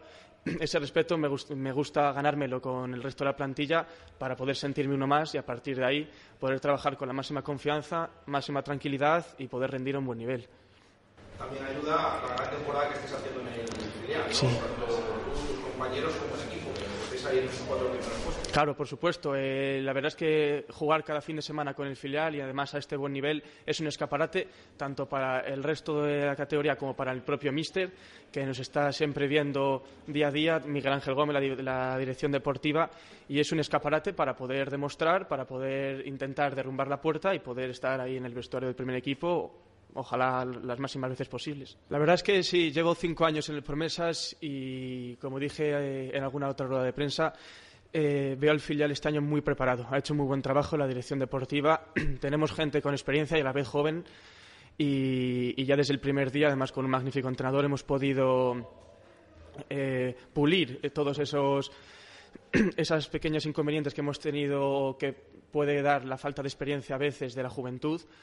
Y, la verdad es que habiendo acabado la primera vuelta en playoff, ¿por qué no hacer otra segunda vuelta a este nivel y poder meternos para poder lograr algo histórico, que no lo hemos hecho nunca en promesas. Yo a Miguel le veo muy ilusionado, la verdad. Siempre, fíjate que yo le conozco y siempre le metido mucha caña, pero le veo muy ilusionado y yo creo que, en mi opinión, está muy a gusto aquí. Todos son rumores, lo que puede llegar de fuera. En el vestuario todos esos rumores no pasan la puerta, se quedan fuera. Estamos a lo nuestro para que no nos distraigan eh, todas esas cosas ajenas a, nosotros, ya que nuestro objetivo de día a día es rendir en el campo y todo eso se lo dejamos a los representantes o a los periodistas o a aquellas personas que lo consideren oportuno. Pues la verdad es que el Marbella es un equipo eh, que está ahora mismo tercero empatado con el segundo en el grupo 4 de la categoría de segunda B. Es un grandísimo equipo eh, de los top de la categoría que aspira a jugar en segunda división. Le tenemos, verdad es que mucho respeto. Vamos a ir allí a, a morir, a sacar los tres a, a pasar la eliminatoria. Y, pero sobre todo con mucho respeto, con humildad, porque aunque esté en segunda vez, es un equipo que nos puede hacer daño y además a partido de, a partido de ida eh, pueden pasar muchas cosas y no queremos ningún susto. Bueno, eh, eso son todo opiniones que puede llegar a la gente al estar en primera división contra un equipo de segunda B, pero ya hemos visto cómo ha habido equipos eh, de primera y segunda que han caído contra segundas B, incluso algún tercera. Entonces, nosotros máximo respeto, los pies en el suelo y, y, como si fuera un equipo más con toda la humildad y con todo el respeto posible. Sí, bueno, como he dicho anteriormente, eh, la verdad es que es un equipo muy competitivo, eh, que está haciendo muy buen año, por eso está ahí, estaba a 3-4 puntos del líder. Y como he dicho anteriormente, con máxima humildad, máximo respeto. Sabemos que está haciendo muy bien las cosas fuera, también de casa, pero eh, es un partido que jugamos allí a ida. No hay, tenemos el inconveniente de no jugar tampoco la vuelta, entonces vamos a salir a por todas y, y intentar superar la eliminatoria sin ningún miedo y, sin, con máximo respeto. Dos y diez minutos eh, de la tarde, las palabras de Corral en sala de prensa. Eh, voy a ir saludando a nuestros eh, tertulianos con los que vamos a charlar pues hasta las tres de la, de la tarde, largo y tendido. Alf Niño, ¿qué tal? Muy buenas, ¿cómo estás? ¿Qué tal? Buenas tardes, feliz año. igualmente para, para ti. Chuchi Fernández, muy buenas. Buenas tardes, igualmente feliz año para todos los oyentes de Radio Juan Carlos Alonso, nuestro árbitro, ¿qué tal? Muy buenas, ¿cómo estás? Buenos días, ¿qué tal? Eh, bueno, eh, vamos a hablar mucho de fútbol, mucho del Real Valladolid.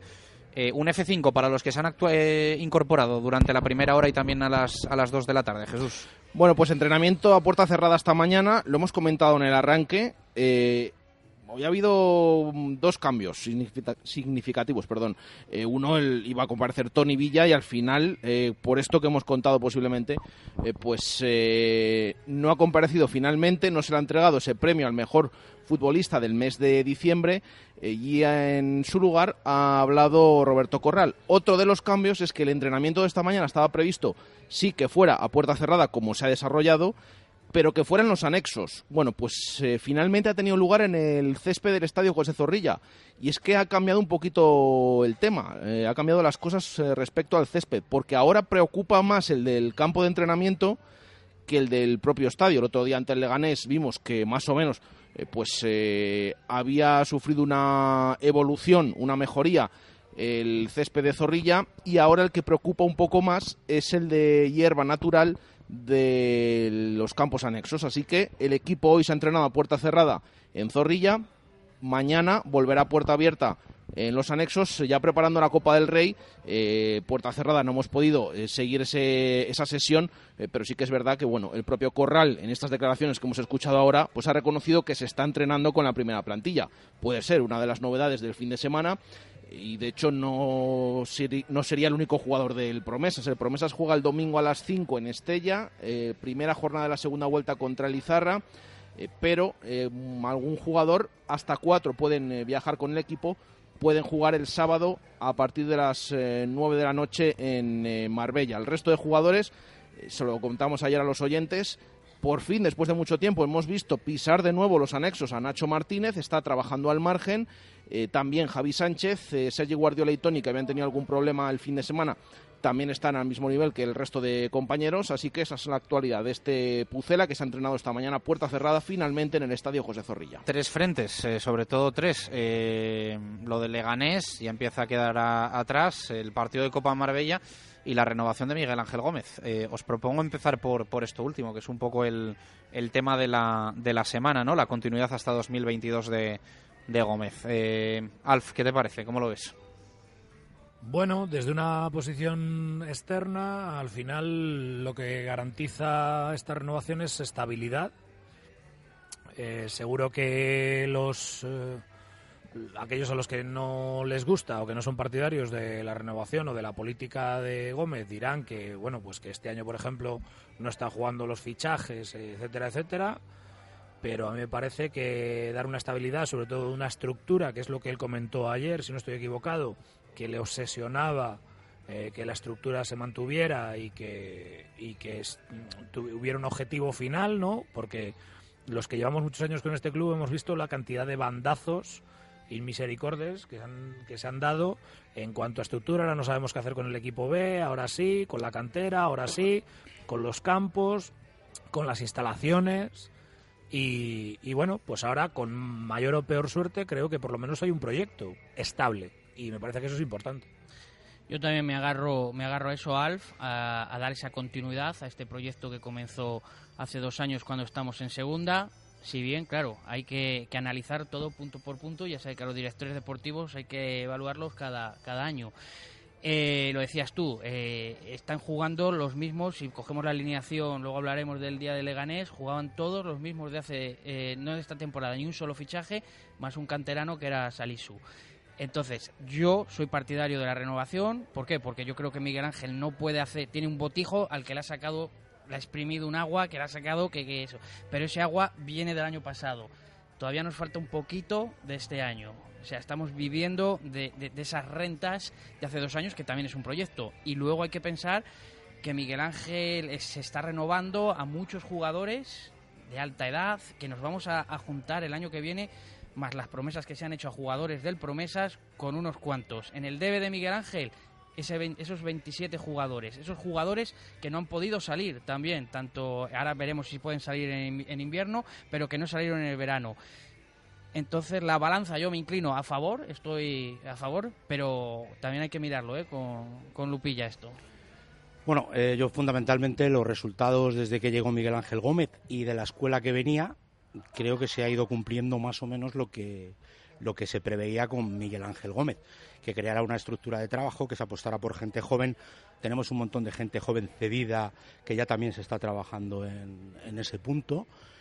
Y yo creo que en ese sentido el proyecto es largo. O sea, antiguamente estábamos acostumbrados a lo mejor a cambios eh, más drásticos. Y ahora se ve pues un horizonte donde tienes jugadores en propiedad, donde se van sacando traspasos por ciertos jugadores. Pero al final los directores deportivos modernos, como empresa que es el Real Valladolid, eh, está en eh, el resultado deportivo, porque sin repor- resultado deportivo no viene el, el resultado económico. Entonces creo que es un acierto la renovación, creo que es un acierto que él haya aceptado, fundamentalmente porque sabemos que ha tenido ofertas de muchos otros otros clubes y yo creo que en ese sentido las bases están puestas. Miramos al segunda B, no solo el primer equipo, y vemos en qué situación está posicionado ahora mismo en puestos de playoff y sobre todo lo más importante, siempre se ha dicho de los filiales, más allá de el rendimiento deportivo, ma- mantener la categoría, es que hay varios jugadores ya interesantes y redundando un poco en lo anterior. Tenemos jugadores en Miranda, tenemos jugadores en Ponferrada, yo creo que es un acierto. Pero es lo que te decía yo, Juan Carlos. Ojo que nos juntamos con 30. el Pero claro, pero Chuchi, esos 27, por ejemplo, tenemos la experiencia de un de Aguado, ¿vale? Aguado se le dijo, no tiene usted sitio, y dijo que no, que él se quedaba. Eh, ahora parece que está en la rampa de salida Luismi también. Imaginemos que Luismi dijera, no, no, no, yo me quedo. Pero Alf, se le dice no Antoñito, tiene sitio. tres laterales derechos. Primero, se le dice sin haberle dado la oportunidad y trayéndole, si yo digo que si le traen será porque le ven cualidades. Yo no lo sé, pero yo- si esto nos puede llevar a- al partido de Leganés rápidamente. A eso yo tres, ir. tres laterales derechos. viene la gran esperanza blanca, entre comillas, Pedro Porro. Y juegan, ya no es, Pedro Porro ha pasado de ser la segunda opción a ser la tercera. Y es que estamos hablando, y tú sacas este tema, de que en esta plantilla de este año hay carencias. Ah, bueno, pero eso está el claro. Trabajo no se ha hecho bien. El trabajo no se ha hecho bien. En, estás diciendo, si para un lateral izquierdo tenemos que es, buscar todas esas soluciones. Pero todo el mundo tiene claro que es lo que se ha hablado. Que un lateral un lateral zurdo se necesita y quizá el mediocentro que Miguel Ángel Gómez insiste en que no y que ese mediocentro está en el filial que es Quique Pérez. Yo creo que con esa palabra, o sea, tan tan taxativa, Aguado no no no creo que pretenda todavía tener algún minuto alguna oportunidad. Está claro. ¿Y qué te dice el dato que he puesto yo antes sobre la mesa de que el otro día eran 10 más uno del filial? Todos del año pasado y de este año de las incorporaciones de los fichajes, nadie está destacando. Bueno, yo creo que la, yo creo que es un poco entre comillas, ¿eh? pero es un dato un poco sesgado en cuanto a que San Emeterio podría haber jugado sin ningún problema en el puesto de cualquiera de los otros dos, Sandro podría haber jugado, es más, lo ha estado haciendo en el puesto de cualquiera de los otros dos, pero coincido contigo en que el cuerpo los pasillos de seguridad que decía Aragonés son los mismos. Porque estaría Nacho y porque estaría Moyano. A lo mejor hay que preguntarse por qué no ha funcionado Pedro Porro Salisu es un acierto, ha roto lo que siempre estamos diciendo, los de abajo que entren, que rompan la, que tiren la pared, que tiren la puerta. Salisu la tiró. Corral, pues está en, creo que en una posición de, romperla, lo que pasa que mi opinión es que el técnico se ha plantado y ha dicho quiero un lateral un lateral zurdo sí o sí y si pongo a Corral imagínate que lo hace bien y, otro, que no me traen. Hombre, eh, como siempre puede haber matices, ¿no? Pero tú en un principio, Pedro Porro, sub-21, dices, oye, en un principio viene de Girona, ya con experiencia en primera división, dices, puede ser eh, un buen lateral derecho. Luego, yo creo que todos un poco hemos opinado que los minutos que de momento ha dispuesto Pedro Porro, pues no ha mejorado lo que era el otro lateral derecho como hablaba Chus un poco de lo que es el balance general, de lo que puede ser Miguel Ángel Gómez, yo creo que, claro que yo creo que hay cosas a, corregir, hay cosas que evidentemente, como lo de Fede Barba, por ejemplo, pues, pues, pues, está claro, ¿no? El entrenador, además aquí no creo que nadie, lo dice el propio entrenador, no ha, no ha funcionado. Y luego la cuestión de Corral, yo tengo la confianza, leyendo entre líneas, de que Corral, a lo mejor el partido de Leganés, por lo que había en juego, en el momento que venía, a lo mejor no era ese su momento, el de Corral. Pero estamos hablando que a lo mejor en Marbella eh, juega. Oye, es cuestión de, esperar. O lo que también estabas apuntando, necesito el lateral izquierdo. Bueno, para eso está el mercado de invierno, para, para intentar corregir todas estas cosas que en un momento determinado dice Chuchi. También es verdad que lo que decía yo del, del botijo, que para los medios que tenemos bastante se ha hecho. Muchísimo. Yo creo de todas formas que lo de que lo de Pedro Porro atiende más, eh, yo creo que como Álvaro Aguado, a que es un perfil de futbolista que al entrenador no le casa. Que a la vez hay que preocuparse de que hayan venido jugadores que, que no encajen en una idea muy clara que creo que tiene el técnico, pero él quiere X jugadores con X características y creo que, que, que por ejemplo, soy claro, o sea, Pedro Porro, tendencia ofensiva, a Sergio, en línea defensiva un lateral de esas características no le va. No lo pone. Eh, Aguado, medio centro. pero tiene a Nacho y, ese también es un poco el, perfil de Nacho. Lo que pasa es que Nacho lo ha conseguido convertir en, ser Alberto Marcos, con, salvando las distancias. Voy y vuelvo y, todo el ¿eh? partido. no sé el, de los primeros partidos de, Sergio Nacho. Y, tú hablabas de eso, Chuch, eh, Chus eh, siempre nos han contado que, los fichajes les hacen entre los tres, que hasta mete ahí baza también Ronaldo, Sergio y, Miguel Ángel. Entonces, yo no entiendo por qué traen ese, ese perfil. Esto, de todas formas, esto es un poco como la coña esta que hay por ahí, ¿no? De cuando lo pides por AliExpress cuando te llega a casa, ¿no? O sea que, pues, pues, pues. claro, tú, tú puedes pensar que, o sea, Pedro Porro, eh, en verano lo habíamos etiquetado casi como, el, bueno, Sandro, ¿no? Pero, pero la, gente se llevó las manos a la cabeza como un grandísimo fichaje Hombre, cuando el Real Valladolid lo firmó, ¿eh? Un tío que le ha costado entre comillas, al City, que aquella operación que hizo con el Girona, que bueno, eh, estaban las lupas sobre esa operación, 12 kilos, Claro, que sí, que también Manucho en su día eh, venía del Manchester United y había costado, etcétera, etcétera. Pero luego, Por yo estoy de acuerdo. Yo, lo que hemos visto, yo lo sigo diciendo. Es verdad que hay una corriente que dice, bueno, es que tampoco lo hemos visto demasiado. Vale, puede ser verdad, pero lo que ha jugado tampoco ha demostrado que, Pero qué diferencia... que sea un lateral que dice, oye, yo soy lateral Sí, aquí. es lo que ha dicho este año", Chuchi, es lo que ha tal dicho cual, Chuchi. o sea, Sin embargo, por ejemplo, en el caso de Aguado, yo creo que es un poco lo contrario. Doy mi opinión, ¿eh? O sea, eh, Aguado en Liga no ha jugado nada. Y lo que ha jugado, que lo que le hemos visto ha sido en Copa.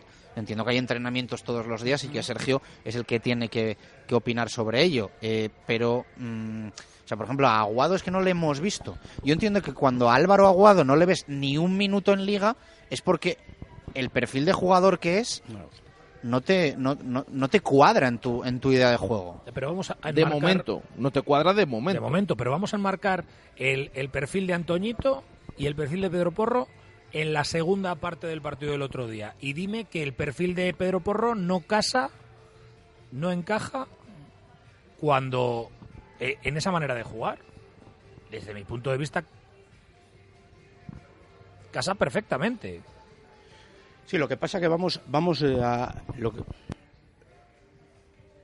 lo que pasa que ahora es difícil, eh, o sea, a lo mejor poner tal. Yo me acuerdo, partido del Bernabéu, eh, segunda jornada, que en ese no le pone de lateral derecho, le pone por delante y luego le pone del, del lateral derecho. Pues el primer tiempo vimos que a lo mejor necesita más minutos, necesita tiempo, coger las ideas de Sergio. No es lo mismo, por ejemplo, Moyano, que viene con Sergio desde, desde los playoffs, a Pedro Porro, que tiene que entrar.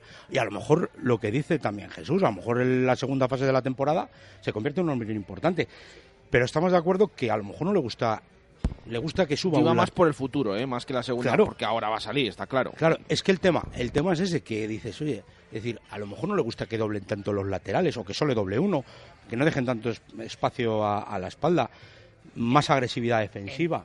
Es que son un montón de cosas que son cuestión que el entrenador a lo mejor también pensaba que era otra cosa y en el día a día, a día de hoy, que esto de fútbol lo bueno que tiene, que dentro de 15 días Pedro Porro, pues a lo mejor le da al entrenador las prestaciones que el entrenador pide. Ahora, yo, creo que también hay que ser justo un poco con lo que decía Chuchi. ¿Qué le han dado y qué ha hecho? Porque está muy bien pedir milagros, pero claro, es que el español va a fichar a Raúl de Tomás por 20 millones de euros. Correcto. Claro. Por 20 millones de euros. Hay que saber Sí, de dónde, es quiénes que- somos, de dónde venimos. Pues tranquilo y que ya aparecerán vamos. siete en Twitter di- diciendo Ronaldo, saca la pasta y esas cosas. Que aparte, aparte en un vestuario de una cosa, al final aquí descienden generalmente tres vestuarios que sean complicados. Esto es lo que suele suceder generalmente en todas las temporadas que analizamos. Meter jugadores en el mercado de invierno con estos costes y demás, a ver la plantilla del español, que evitar su límite salarial es mucho más alto. Pero a ver cómo lo, lo asimilan también. ¿eh? O sea, a mí ahora tú me das un jugador que eh, venga en el mercado de invierno eh, con un alto salario y que cueste un montón y con pinzas y con reticencias. El español ha tenido que gastar lo que no se gastó en, en verano, al irse Borja Iglesias, y ahora ficha a un Raúl de Tomás que le conocemos perfectamente aquí. Y Que descendió yo- el año pasado. A eso voy. Y que yo creo que es un gran jugador, que tiene mucha técnica, pero que no es un jugador, como lo diría yo, que haga mejor a un equipo. Que tire de los demás. Y que tire de los demás, por ejemplo. Mirando antes de venir un poco su currículum, eh, salvo ese ascenso que consiguió con el Rayo, luego todo lo demás no lo ha conseguido. Aquí cuando estuvo en Valladolid no consiguió el objetivo, en Vallecas baja el año pasado y ahora en un Benfica que va con la vitola de estrella, yo creo que 20 millones no lo vale, no sé cómo está ahora el mercado, me parece que es un poco una operación a la desesperada del español porque se ve que está abocado, pero no creo que sea la- el hombre milagro, ese no creo que sea el aspas del Celta. Estaba para- mirando cuánto pagó eh, el Betis al español por Borja Iglesias. 30, ¿no? Creo que 28. 25, 26, sí, una cosa así. Estaba aquí a ver si encontraba la, la- la cifra Sí. eh, para hacer un poco la comparativa Desde mi punto de de vista, el Benfica se lo ha quitado de encima. 28 millones. Yo es que no creo que... 28 millones. Eh, eh, o sea, eh, para vosotros es una operación que compensa vender a Borja Iglesias por 28 y fichar a Raúl de Tomás por 20. Para mí no. Yo prefiero a Borja Iglesias, más por sus características, por su forma de juego. Es que Raúl de Tomás le hemos tenido aquí y es que hay que, que conocerle, ¿eh? para lo bueno y para Claro. lo malo. que tiene una técnica tremenda, que tiene, pero... Es un jugador peculiar, sí. Sacrificio, de lo que- tirar del carro, que es lo que decía Alf en estos momentos... Y, lo que Sí, dice y para Chuchi, es llegar a una situación Como la que complicada, tiene el español. Es que es lo que comentabais, es a la desesperada. El español se ve metido en unas posiciones que no esperaba estar al inicio de temporada y lo que no se ha gastado se lo está gastando ahora. Pero el español tiene que hacer, si quiere lograr el objetivo, casi una vuelta de, de Champions, si me apuras, ¿no? Y viendo un Esto poco- le va a ayudar. Pues a ver cómo lo acepta, el- volvemos a lo mismo, el grupo que hay ya dentro del español, a ver cómo acepta. Y viendo un poco al español, los partidos que hemos visto, no creo que sean todos los problemas de gol lo que le falta al español. Pues, porque pues mira, Cal- Calero 8 millones más extras se supone que decían, eh, fuera. Y aquí han llegado, ya han cambiado a, a Machín también, han cambiado a otro, otra forma de juego, otra, otro estilo. Pues no lo sé, muy a, a la desesperada. El tema del español que decíais, mm, tiene que hacer una vuelta Madre mía. o no. Es que está, es que ahora va tan mal, tan mal y está a cuatro puntos de la salvación. ¿Por qué decimos esto? No, Porque sí. es que a lo mejor la salvación este año eh, no hace falta tantos puntos. Que luego siempre espabilan estos equipos de abajo y empiezan. Pero un caso es el Leganés. Parecía que es que al principio estaba ya desahuciado, que queda mucho, que queda mucho, ha empezado a sacar puntos Pues y ahora el Leganés sabes- está a un punto de Sí, la pero- salvación y el español a cuatro. Pero porque los ha sacado. Sí, sí, pero es que el español sigue sin sacarlo. Pues Ya, oye, pero, que ale- pero que tampoco, lo que me refiero es que tampoco a lo mejor hace falta que... que Sí, tenga dices hacer tú que a lo mejor se vaya a vuelta. 37 puntos Sí. la salvación y tal. Pero también es verdad que la segunda vuelta, al final, los equipos se suman. Que lo firmamos porque nos beneficia decir, también a nosotros. al final la salvación estará en 40, 39, 40 puntos como o Y esos son 41 como 30 todos los años. los y el español la realidad es que tiene que hacer eh, no, Juan 30. Carlos, como todos los años que está el Valladolid, nos vamos a más de 40. Cuando no está el Valladolid, a lo mejor con 34. Ya salió, año- ya salió. Ha habido un año, el primero del Leganés en Primera División, hace 3-4 años, que se salvó con 35 puntos y bajó el Sporting con 33. Esto es la cifra menor que- se ha necesitado. más. Pero es que hay un dato que, que daban también el otro día en el partidazo de Cope, em, que es eh, la vez que al final de la primera vuelta no había una eh, un- el cuarto equipo con menos puntos desde la temporada 91-92, que entonces no había tres puntos, Juan Carlos, entonces había, entonces había dos. Bueno, estos son datos que ya veremos si se cumplen o no. Pero yo a lo que me refiero que eh, no, el español, no que lo tenga muy difícil, hombre, lo tiene difícil porque tiene que hacer muchos puntos, pero que a lo mejor no le hacen falta tantos, tantos puntos como puede pensarse. Hombre, ya sabéis que nosotros buscamos no que el Valladolid se salve, sino que, que haya tres peores que nosotros. Lo bueno es eso, que si hace, que si al español le hacen falta pocos puntos para salvarse, al Real Valladolid también, menos incluso porque ahora tiene en la clasificación 10 puntos más. Claro, necesitaría 16 puntos. Yo, encuentro equipos peores que el Real Valladolid, pero sí es verdad que esta temporada, yo creo que el año pasado decía más o menos lo mismo, pero me cuesta encontrar claramente tres que te diga estos tres descienden. Me cuesta. Ojo, tiene más pinta el Mallorca que no acaba de arrancar, ¿eh? Y que cae, que le está pagando la novatada de tantos años fuera que los otros. Ojo a la vez, El Eibar. Es que si no baja ninguno de los que han subido, fíjate tú. ojo a la vez que Eh, tienen ahí y yo yo creo si, si hacemos una estadística al final los equipos que tienen problemas de vestuario son serios candidatos a y, el Alavés ya ha habido alguna cosita y por Sí, algo pasó, ¿no? Este fin de semana, ¿no? Con unas declaraciones, Vidal. ¿no? De- Se ha, por cierto, se ha Sí. disculpado hoy eh, Alex Vidal, Claro. que dijo que es que el otro día, después del partido, le Criticó pillaron y un dijo que cambio, no, ¿no? había hecho Claro. los cambios, que claro, que si no jugaban de determinada manera. Y claro, Llegó a decir algo así como si mete, si juega, si metemos a un defensa en lugar de un delantero, pues normal o algo así. Lo típico de los delanteros en los equipos más llamados pequeños que, que se intenta conservar el resultado. Y el y que juega arriba, dijo, pues no. Garitano dijo que bueno, que Pero esas cosas- que decía, que a lo mejor, pues, Que había que tener Sí, sí, cuidado con lo que se con lo que se dice que luego el entrenador, Con lo pues, cual ahí tiene que haber habido leña gresca y un poquito más en el vestuario y ahora salgo y digo que bueno, que no, que si yo decía que matamos al mensajero, pero no, que esto nos queremos mucho y tal. Por eso a mí, y cambio un poco de tercio, pero lo hilo con los tres puntos que nos ha dado eh, Chus, No hemos pasado del primero todavía. bueno, pues estamos en ello. Estamos Pero aquí a gusto. Yo prefiero, cuando hablamos también de Raúl de Tomás, a un Javi Moyano que le haces jugar a banda cambiada, que le estás pidiendo muchas cosas, que no, que sí, que ya sé lo que me vas a decir. Pero No, yo que te quiero va a a decir ese que lo diga, que lo diga. que pues me está mirando en plan, no me fastidies, Moyano. Pero yo quiero ese tío que coge a los demás de la camiseta y dice, vamos, vamos y sacamos esto. Y eso Raúl de Tomás te mete 20 goles, si te los mete, pero eso no lo hace. Y Raúl de Tomás te mete 20 goles cuando vienen bien dadas pero cuando vienen mal dadas, se mete detrás de otro y dice, "Uh, a mí no me la des. Y yo quiero al que, ha- al que eh, ha estado en el lodazal, allí pasándolo mal y tal, por lo menos para Muy tirar de eso. ah, te lo Y a partir de ahí quiero que jueguen los mejores. Y, y cada uno en su puesto. Pues yo creo que Eso estás es mezclando un poco oportunistamente. No, no, no, ¿eh? no, no, no, no. Poco oportunistamente porque, No, bueno, porque entonces me metemos- parece indecente lo del otro día, lo voy a decir muy claro, indecente. Y me pasé los 20 primeros minutos diciendo, esto es una vergüenza, indecente, porque no funciona en absoluto la defensa. La Pero primera- más cuando ya habías comprobado que no y funcionaba. más, exacto, Es y como ya cuando lo has visto y dices, voy a sacar otra vez. Entonces, por eso, a, prim- a principio de esta tertulia, yo he dicho, ¿cómo está el tema para que Pedro Porro ya haya dejado de ser la segunda opción, sino que sea la tercera? Y sale Antoñito y hace más de lo mismo. Y hasta que no cambiemos el sistema, no empieza a funcionar. Sí, pero yo el tema del lateral izquierdo, eh, yo creo que Sergio, dentro del buen rollo y el buen ambiente que hay en el Real Valladolid, eh, con Ronaldo, con Fenaer, con Miguel Ángel Gómez, el otro día con el tema de Corral, dice, eh, ya solo faltaba que pusiese a Corral Y que me salga bien. que me salga medio bien, no medio bien y que no me traigan a nadie. Es que eso es lo que, lo que creo que dice. O sea, yo creo que claramente dice, por aquí no paso. y, no, y no saca por aquí no paso. de milagro. Por aquí no paso. Me habéis colado el barba, el barba central lateral eh, sucedáneo, eh, me habéis tal, pero por aquí no paso. La otra opción era Noir, ¿eh? Me habéis Porque sabéis que son los dos. ¿De qué quieres que juegue colado- Mister? ¿De portero o de portero?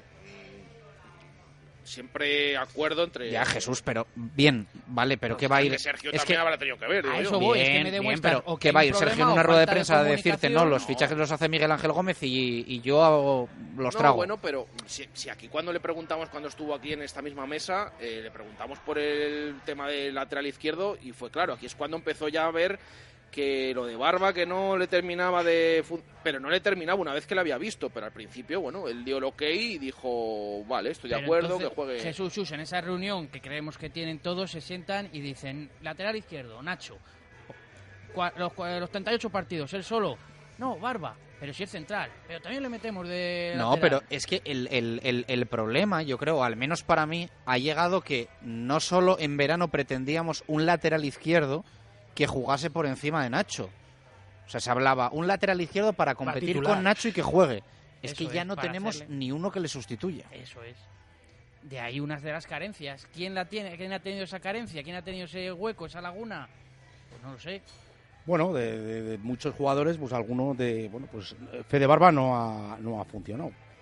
En un principio, en Italia había jugado alguna vez en el puesto lateral izquierdo, ¿no? Pensaban que iba a funcionar, no ha funcionado, ¿vale? Pues eh, habrá que esperar entonces a ver ahora la resolución. Yo creo que también es verdad decir, traer un lateral izquierdo y Corral pueda ser un complemento en un momento determinado. Estoy de acuerdo con lo que dice Chus. Arriesgarse a ir con Corral hasta el final. Ahora, esto es cosa del fútbol moderno. Antiguamente te cuentan los más veteranos anécdotas que el mejor lateral le tenías en el, en el filial y no tiene por qué desmerecer, porque el mercado de invierno, no nos engañemos, es como ir a la plaza a última hora de la mañana Mira, te han demostrado para que- encontrar algo que que merezca la pena y que Suele mejore. ser complicado. Lo que tienes es muy difícil. Entonces Claro, pero vamos a Salisu se le puso y, vamos y- a y mira esperar. ahora qué contentos Claro, estamos y uniendo, yo creo que lo del otro día del Leganés, bueno, pues como todo, yo creo que hemos ha coincidido mucha gente en que bueno, pues Sergio en cierta manera pues no dio con la tecla y, y Aguirre estuvo mucho mejor. Sí, pero Mejor, bien, lo de Salisu, yo te compro lo de Salisu, pero eh, le pongo un asterisco a Javi Sánchez porque es la situación que es y yo realmente ya, eh, eh, ya no sé si está lesionado, si no está lesionado, si está para jugar, si no está para jugar. Pero es que, por ejemplo, eh, el desgaste al que está llevando también eh, a los centrales Sergio, porque tampoco tiene otra cosa, es tremendo, ¿eh? Pues mira, ya lo O vimos. sea, de hecho, en- yo en creo, o sea, Copa yo creo que, que por- mm, yo, he visto, descanso- yo he visto últimamente a Kiko Mm, no sé si decir pidiendo la hora, y claro, es que Kiko Olivas, ¿cuántos partidos lleva jugados? Pues mira, va a Todos, volver a ser todos. Ha jugado Claro, todos entonces los minutos. igual hay un momento que Es también cuatro yo, jugadores yo que el otro día digo, llevo dos partidos que a Kiko Olivas no le veo muy allá, pues yo pienso, claro, es que Kiko Olivas está comiendo toda la ya se está temporada. un nivel el día del Atlético, que duda, que no llega, que si sale al calentamiento, se le hace una prueba, está bien, a jugar. A cual. ti, si ahora te preguntan, eh, si se lesionan Kiko Olivas, Salisu, ¿a quién metes de central? O sea, dudas, tenemos o sea, dudas. problema. No se te ocurre es un que primer nombre para meterles el ahí. Porque, del sábado de central. porque sería, eso iba yo. está ni Luis. A porque sería. Joaquín Fernández Y al que tienes que sacar de una posición en la que está es. haciéndolo bien. De ahí que en Tolosa pues acabarán jugando dos centrocampistas. Espera, ¿y quién es el otro central? Que es que os estoy olvidando del otro central. No. Que es Joaquín. ¿Y quién es el otro? Javi Sánchez. No, ¿quién es el otro? El que se pone siempre, al que le dicen tú de central. Bueno, dirás Moyano. Moyano. Ah, bueno, pues bueno. Ya estamos ahí voy, ahí voy, que el resumen de todo esto es que el otro día, con lo de Corral, Sergio dice, en el lateral izquierdo no me la hacéis. Es que esa es la clave. Por o sea, eso es el resumen, que es que no pasa solo con una posición. Sí. Yo creo que que está mal configurado en ese sentido. Hablábamos de lo del lateral izquierdo. No me puedes eh, desvestir una zona para vestir la otra. Completamente de acuerdo. Y además con Moyano. Todos sabemos, pues un jugador que lo que dices tú, que tira del carro, que es el número uno que se señala la camiseta. Pero si tenemos una zona en la que tenemos esas carencias y encima me pones a Moyano, pues ya vimos No, y que lo él no, que él, pasó. él no está cómodo, él, él lo ha reconocido, que no es una zona encima en la que esté cómodo. Ahora bien, Sí, que sí, ni sí. lo vio en 45 minutos Sergio, que ahí le costó, que lo vio en 60. Tuvieron que ser en 60, ya no en 45. Pero, pero vuelvo al, pero vuelvo al punto cero.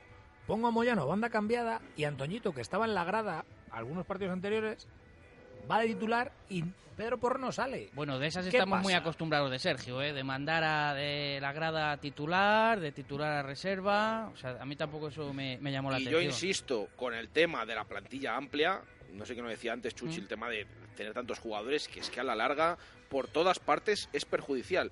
Porque tienes muchos jugadores porque no pueden jugar todos y porque cuando tienes que dar la oportunidad a alguno, pues tiras de reconvirtiendo posiciones, porque es que como este no ha jugado, pues venga, le ponemos por aquí. No es el caso de Javi Moyano, pero eh, siempre esto ha pasado en el centro del campo y lo mismo mm, como lo del tema del centrocampista ofensivo, que se habla ahora. eh, eh, han reconocido Sergio González y Miguel Ángel Gómez que la prioridad es un lateral izquierdo.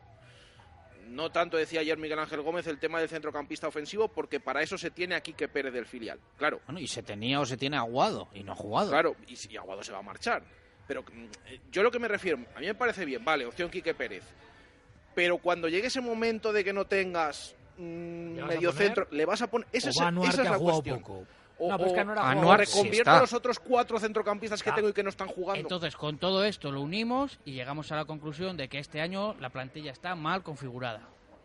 ¿Llegamos No, todos a ese no, mismo que hay algún puesto en el Vale, que, pues en el que como mal- en el que la- vale, vale, vale, que hay algún puesto en el que hay que darle una vuelta, evidentemente. Que no está evidentemente. equilibrada. Yo creo que Lateral la clave es el izquierdo, lateral está claro, porque y el mediocentro ofensivo, Estamos hablando pero si se llega a ir aguado, hubiesen traído a Acabamos de tener un debate del excepto, central. excepto en el lateral izquierdo, eh, no, no es que no esté compensada, es que hay jugadores que no cuentan para nada. Entonces, o sea, y el lateral izquierdo, bueno, o sea, Barba, es, eh, ¿error estrepitoso? Pues posiblemente.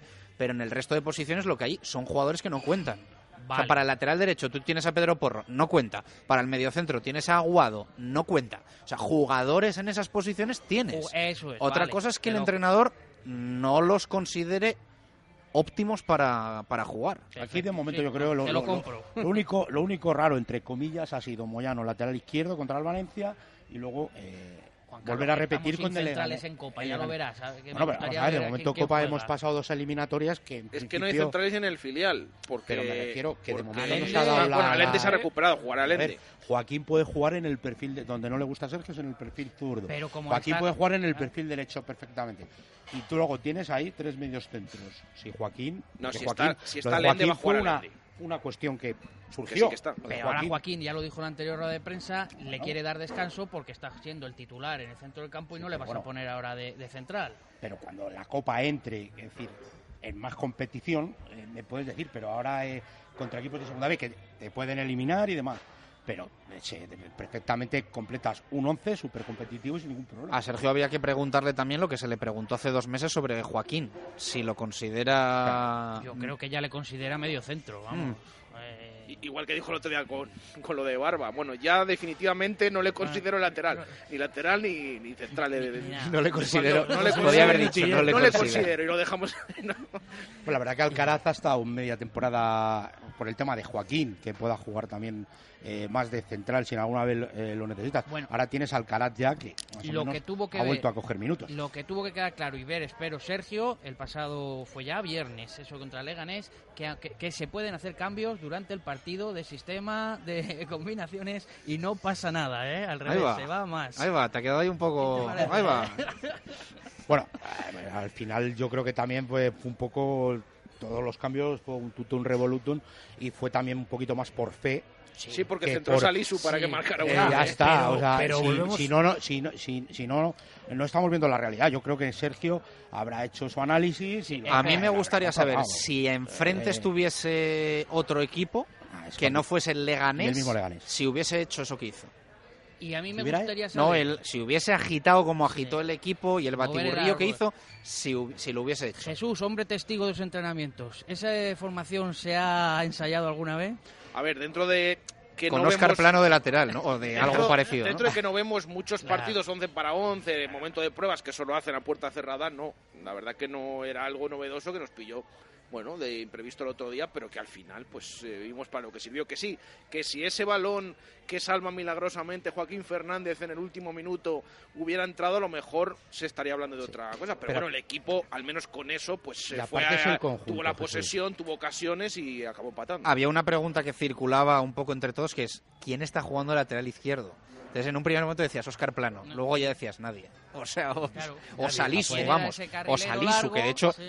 como dice Jesús, el Sí. centro lo pone Salisu un poco No es que de hecho haciendo de lateral. Sí, o sea, de hecho en la narración decimos, bueno, el balón le llega a Salisu, ¿Qué hace que puede incluso hasta centrar. ¿Qué hace y ahí centra y, y, centra, y, efectivamente. y- y, bueno y un al mete gol eh, No, no, pero que es que a lo mejor estamos obviándolo por el tema de la defensa, pero es la primera vez en esta temporada, al menos, y no sé cuánto de la anterior, pero bastante, que a un centro hay cuatro jugadores del Valladolid esperando el centro.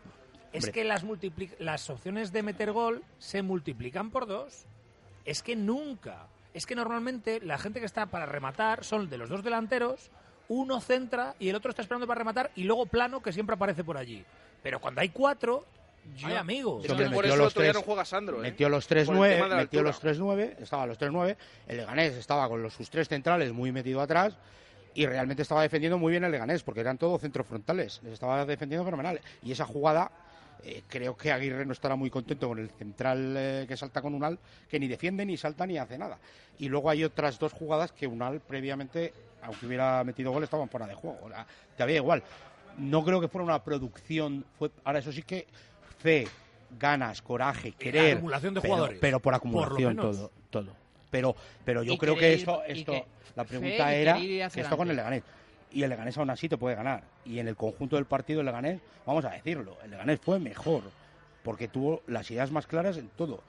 Los primeros 15 minutos, Bueno, yo creo. los yo- primeros 15 minutos nos crea tres ocasiones seguidas. Yo creo que son los Obro- otro 20. mano a mano.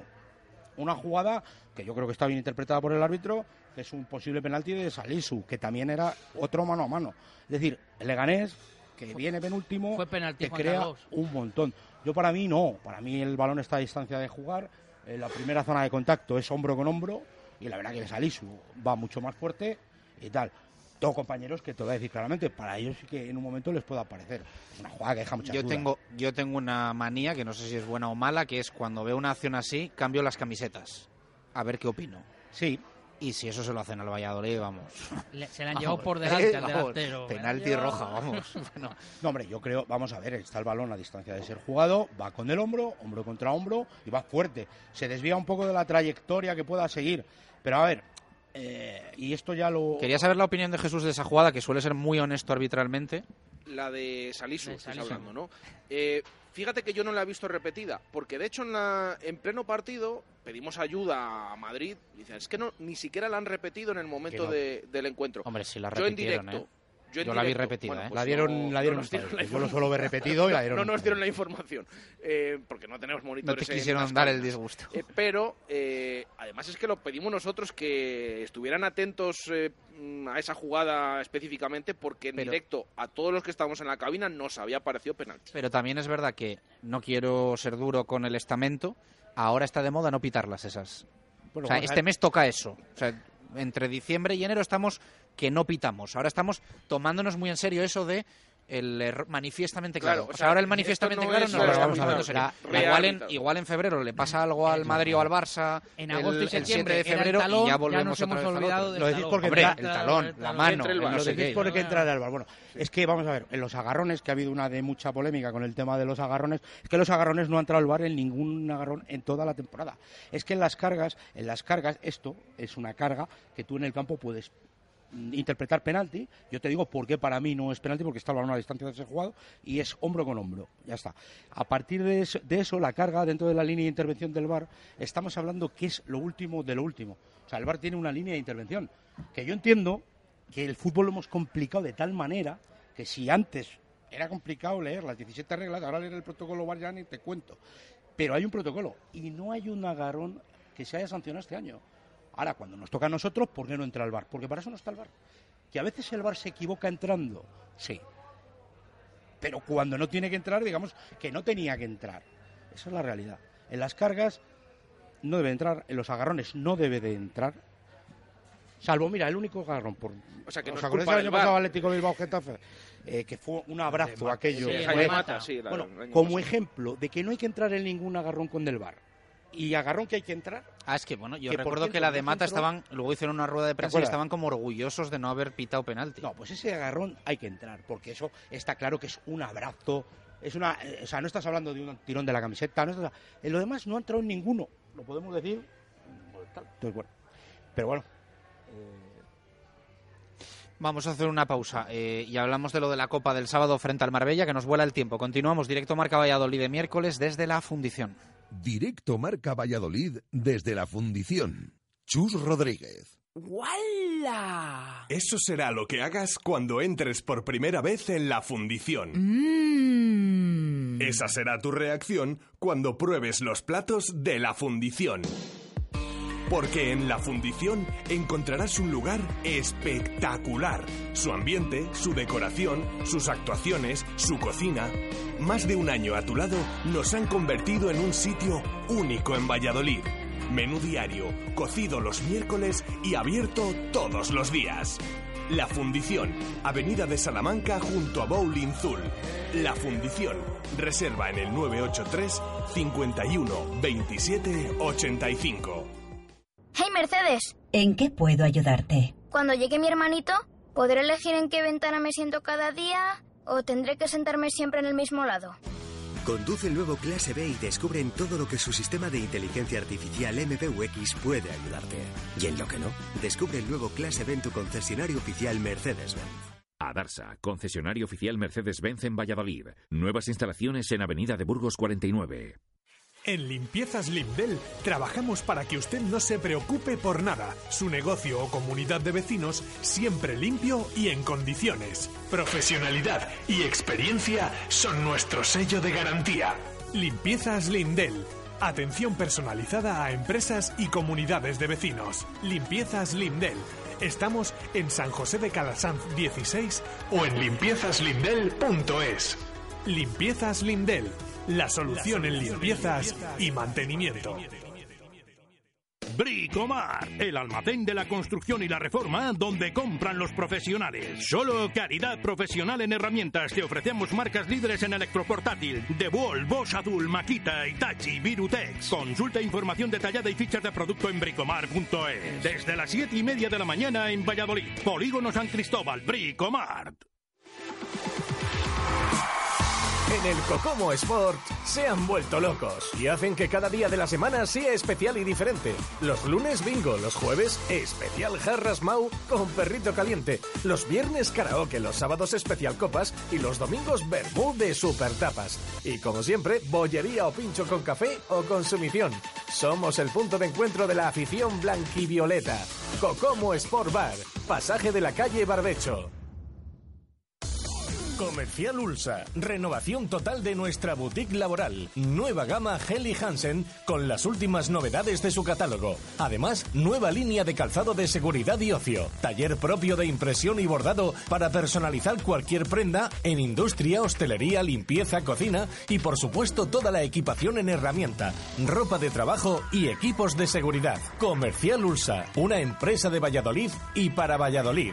En la calle Helio, polígono de San Cristóbal. Arcomex, la más selecta y completa gama de parquet y tarimas en Valladolid. Arcomex, gran exposición en el polígono San Cristóbal, calle Hidrógeno 25. Arcomex, distribuidores con gran cantidad de productos en stock para profesionales y particulares. Arcomex, outlet de parquet con descuentos de hasta un 70%. Arcomex, su distribuidor de parquet y tarimas en Valladolid, en calle Hidrógeno 25, en el polígono San Cristóbal. Directo Marca Valladolid desde la Fundición. Chus Rodríguez.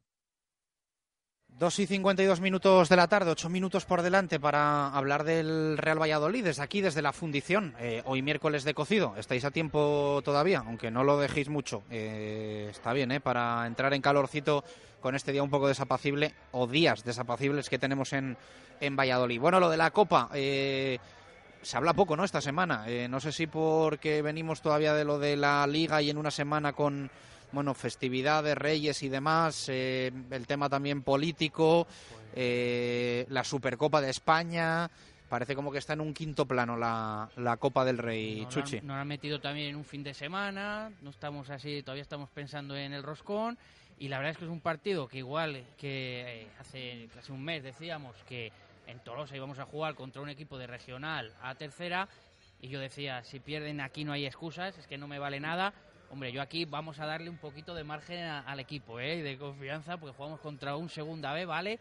Pero es un Marbella que va primero, creo que solo ha perdido un partido en toda la temporada. Bueno, hay que ganar, eso está claro, pero eh, hay, va a haber que lucharlo, ¿eh? Esto no es, Tolosa. Lo hablábamos antes. Me va a gustar ver la, alineación. Aquí hay muchas combinaciones. No sé si Sergio querrá probar algo nuevo, como hizo el otro día. Si va a continuar, aquí tenemos jugadores que están a punto de, salir del club. A esos ya no, ya no les podrás poner, digo yo, ¿no? No sea que les pase algo y se te lesionen o algo. O resulte que son buenos y dices, ¿y, y cómo ahora le, le, le mando fuera? Hay disyuntivas ahí, ¿eh? Que va, me va a gustar a mí. No, pero es que, lo- que estamos hablando del tema de centrales. ¿Quién va a jugar ahí? No está Luis Milla. Eh, que va a volver a poner a el Hacen de central. Yo supongo que el otro va a ser Alende, porque ya está recuperado. Entonces en Tolosa es que justo se Lo lesionó dijo, esa sí, semana. se me ha lesionado eh, Allende. y, y no podía contar con él, pero es que no tiene mucho más para. O, o tira de. Decíamos Joaquín Fernández. man, ya estás metiendo en Copa uno que está jugando ahora absolutamente todo, que es un jugador muy importante. A ver por dónde. van Lateral izquierdo sabemos que va a ser Corral. Eso lo Sí, tenemos eso, claro. eso parece que sí, eso parece que sí, al menos. Vamos. Es que hay mucha gente de la primera plantilla para jugar este partido, ¿eh? Gente que no está siendo habitual Pero, a los y que, que tiene se- que tener pero minutos. Alfa, los que se van a ir no les pondrás. Bueno, pero que te estás, estamos hablando de que tienes ahí un Hervías, de que tienes un San Emeterio, de que tienes un Pedro Porro.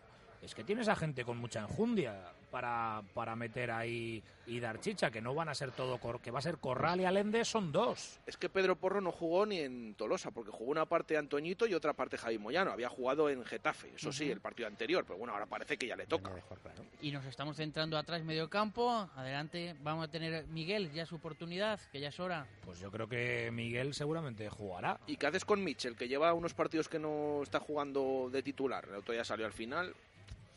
No, Mitchell, Eh, yo sé- yo sé- Mitchell yo también creo- tienes ahí. Yo creo que Mitchell es el que no va a jugar, a no ser... mm, Bueno, también el tema Guado es si tú le quieres ceder a un equipo de segunda para que tenga minutos y coja experiencia, pues a lo mejor vale que se van a marchar, pero también este partido no es que sea un Puede ser un te- te escaparate, puede- ¿eh? claro, te puede, no, y te puede valer para que el jugador vaya teniendo minutos. Hecho, hecho. Los que lo te- aquel que lo tenga claro. ¿Y Lunin de portero? Sí, hombre. Si, si no apaga y vámonos. Porque ya ha visto lo visto. De todas formas, Sergio es un entrenador que siempre ha dicho que le parecía que el Real Valladolid tenía poca competición. ¿eh? O sea, Sí, muchas veces que- él, que él ha dicho que, con esto de las que eliminatorias a quería, que quería jugar más. O sea, que para él, Claro, no sé que- hasta qué punto este fin de semana eh, va a ser muy diferente a, ot- a otro partido y no sé hasta qué punto él puede ver mal que el equipo haya venido o los fijos Claro. hayan venido de dos semanas de parón, hayan jugado un partido y ahora estén otra vez dos Lo semanas parados. cosas ¿eh? a ser entre semanas. Es que es un matiz importante. No es Liga, Copa, Liga en la misma semana, sino que es eh, El ritmo habitual. el de ritmo habitual. No, no, no estás tan obligado a dar esos descansos. Y hablábamos de jugadores. ¿Creéis que habrá un cambio de sistema? Bueno, eh, Pero motivado por... Porque yo creo que cuando Sergio... cosas nuevas. Yo creo que cuando, otro día que cuando le- Sergio cambia el sistema no es por el Real Valladolid y es por el rival. Es por el rival. Puede ser. Pienso, ¿eh? Mira, esto no lo, no lo hemos contado. La semana pasada en un em, entrenamiento a puerta cerrada, antes de la visita del Leganés, que sabía que iba a venir pues con cinco defensas eh, atrás, con ese sistema, un entrenamiento que incluso se jugó un partido, un partidillo de unos minutos contra el Promesas. El Promesas con la disposición táctica del Leganés, con cinco atrás, y el primer equipo en una parte con un sistema y en la otra parte con otro sistema. Eh, no el del otro día de la segunda mitad, sino más bien pues eh, alguna prueba que hemos visto hacer a Sergio en algún amistoso con ese 4-1-4-1. Bueno, pues casualmente cuando llegaron los goles y cuando mejor jugó el equipo fue con el 4-4-2 habitual, que fue el que luego en el partido pues salió de, de inicio. Simplemente, bueno, para esa prueba que no sé si ahora en Copa, pues a lo mejor ya habiendo probado estas cosas, pues también es un momento para intentar probar ese sistema, ese cambio, que ya digo, a mí me sorprendió el cambio que hizo el otro día Sergio en la segunda parte, eh, porque siempre que no ha utilizado un 4-4-2, Era un- generalmente era el 4-1-4-1. Vamos a ver es. si ese puede tener opciones el sábado en Marbella. Pero bueno, eso ya lo veremos. También depende de los jugadores, es que También. va todo hilado, va todo hilado. Yo creo que lo- el cambio del otro día no tiene cabida a no ser que se vaya perdiendo el partido. Opinión, mantendrá el- su esquema de juego habitual en el que confía, en el que cree que, que le sale. Lo que pasa es que insisto en que tiene mucho para elegir para este para este partido y mucho de la primera plantilla, con lo cual lo que decías tú de vamos a tomárnoslo con Yo creo que va, va a ir, pero va, va a ir bastante más en serio que en Tolosa. ¿eh? Es que es Por un el tema que decimos también que es fin de semana, bueno, aparte de que, que es un partido a lo mejor que no está metido ahí entre de repente entre semana, Que tienes que dar descanso. pero también decía la semana pasada Sergio, bueno, eh, para el centro del campo, para el centro del campo tienes alternativas, quiero decir, jugadores que no están con un desgaste extremo, para las bandas también, para Ahora el ataque también. bueno. Hay una cosa que molesta mucho a Sergio, que es que no permitan en Copa jugar a más eh, futbolistas del Promesas, del filial. Solo permiten llevar a cuatro. Si por él fuera, llevarían más. En el estaría campo. claro. Sí, sí, Pues, cuatro pues, en, eh, que estén- porque luego te puedes arriesgar como hay una expulsión y puedes tienes tener que poner lo normal Claro. que solo tres. puedes alinear si no quieres eh, ser un kamikaze a tres. Bueno, pues aquí lo vamos a dejar. Juan Carlos, gracias. Gracias. Suchi, gracias. vosotros. Alf, gracias. Gracias. Y gracias a Jesús Pérez Baraja y a Gonzalo Martín. Eh, mañana más, una y cinco. Gracias por estar ahí. Un abrazo. Adiós.